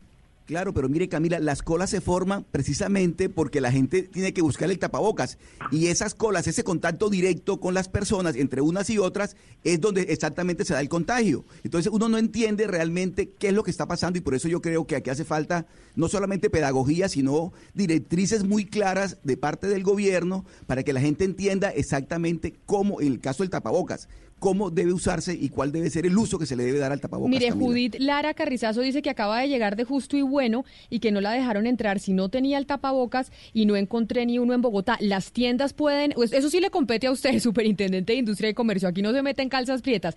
Los supermercados pueden exigir que la gente tenga eh, que ponerse tapabocas para entrar a comprar las cosas. No, no pueden. Entonces, ahí en donde, a quién, a- ante quién se quejan, porque acá ya tengo más de uno justo y bueno, otras tiendas me están diciendo, aquí oyentes a través de Facebook, que les están pidiendo el tapabocas para poder entrar a comprar. Es un tema policivo, tocaría acudir directamente a las alcaldías locales o a la alcaldía mayor, pero precisamente para no diluir esa responsabilidad, ese problema, yo creo que lo pertinente es que le podamos informar o sugerir al Ministerio del Interior que emita una instrucción a ese respecto junto con el Ministerio de Salud. Eso sí, pues yo me comprometo a hacerlo, que es simplemente una sugerencia de que hay que hacer más pedagogía y claridad porque la policía o los establecimientos privados están tomando determinaciones que van a afectarnos en la provisión y en la, en la potencialidad de tener esos tapabocas para la gente que sí los necesita. Pues le agradecemos mucho, superintendente, que ahí sí como se dice coloquialmente, que se haga la averiguación y la vuelta de qué es lo que está pasando con los comparendos y la exigencia del uso de tapabocas, cuando ayer escuchábamos a la Organización de Mundial de la Salud decir, no use el tapabocas si usted no está contagiado, porque no hay estudios que demuestren que el tapabocas evita, si usted está sano, que se contagie del coronavirus. Superintendente Andrés Barreto, mil gracias por haber estado aquí con nosotros hoy aquí en Mañanas Blue, hablando del tema de los datos y también del aumento de los precios en los supermercados. Repitamos eh, la aplicación para que la gente la pueda bajar y ahí le pueda mandar la queja formal a la superintendencia, porque en redes sociales, si usted se queja, no sirve para nada. Sí, necesitamos que hagan denuncias formales a través de la página web www.sic.gov.co. Si su teléfono es Android, ahí puede descargar la aplicación, ahí se las muestro en la cámara. Mi teléfono es Android, entonces ahí está. Y ya está disponible para Apple directamente en el Apple Store. Usted puede descargarlo en su teléfono iPhone. Es el superintendente de Industria y Comercio Andrés Barreto que nos acompañaba hoy aquí en Mañanas Blue. Superintendente, mil gracias por haber estado con, con nosotros. Feliz resto de día para usted. Gracias Camila, gracias a todos, feliz día. Y feliz día para todos aquellos que se conectaron con nosotros a través del Facebook Live para escuchar y ver al superintendente hablar de dos temas, el tema de los datos y el tema de los precios en los supermercados. Y un mensaje muy importante, hay que ser solidarios, no acapare la comida en los supermercados que no va a haber racionamiento, pero si usted empieza a provisionarse como si fuera a quedarse encerrado un año, ahí sí vamos a estar enfrentando problemas. Es momentos, es- estamos en un momento en donde es muy importante ser solidarios eh, entre todos. Tenemos una última hora, las 12 del día, 59 minutos. Antes de irnos, Gonzalo, ¿cuál es el última hora en este momento? Nos llega desde los Estados Unidos, Camila, y lo que se preveía eh, puede pasar la semana que viene. El gobernador de Luisiana, el estado en donde se encuentra New Orleans, acaba de confirmar que esa ciudad, una de las ciudades que tendrá más casos de coronavirus, se va a quedar sin ventiladores para el día domingo y sin camas en los hospitales para el día lunes. Otro estado de los Estados Unidos que empieza a anunciar complicaciones con su sistema de salud por cuenta del coronavirus. Es la una de la tarde en punto. A ustedes mil gracias por habernos acompañado hoy aquí en Mañanas Blue. Ya saben que nos encontramos siempre a las diez y media de la mañana. Mañana volvemos a escucharnos. Estamos enfrentando un momento muy difícil, no solo para Colombia, sino para el mundo. No hay que caer en la desesperación.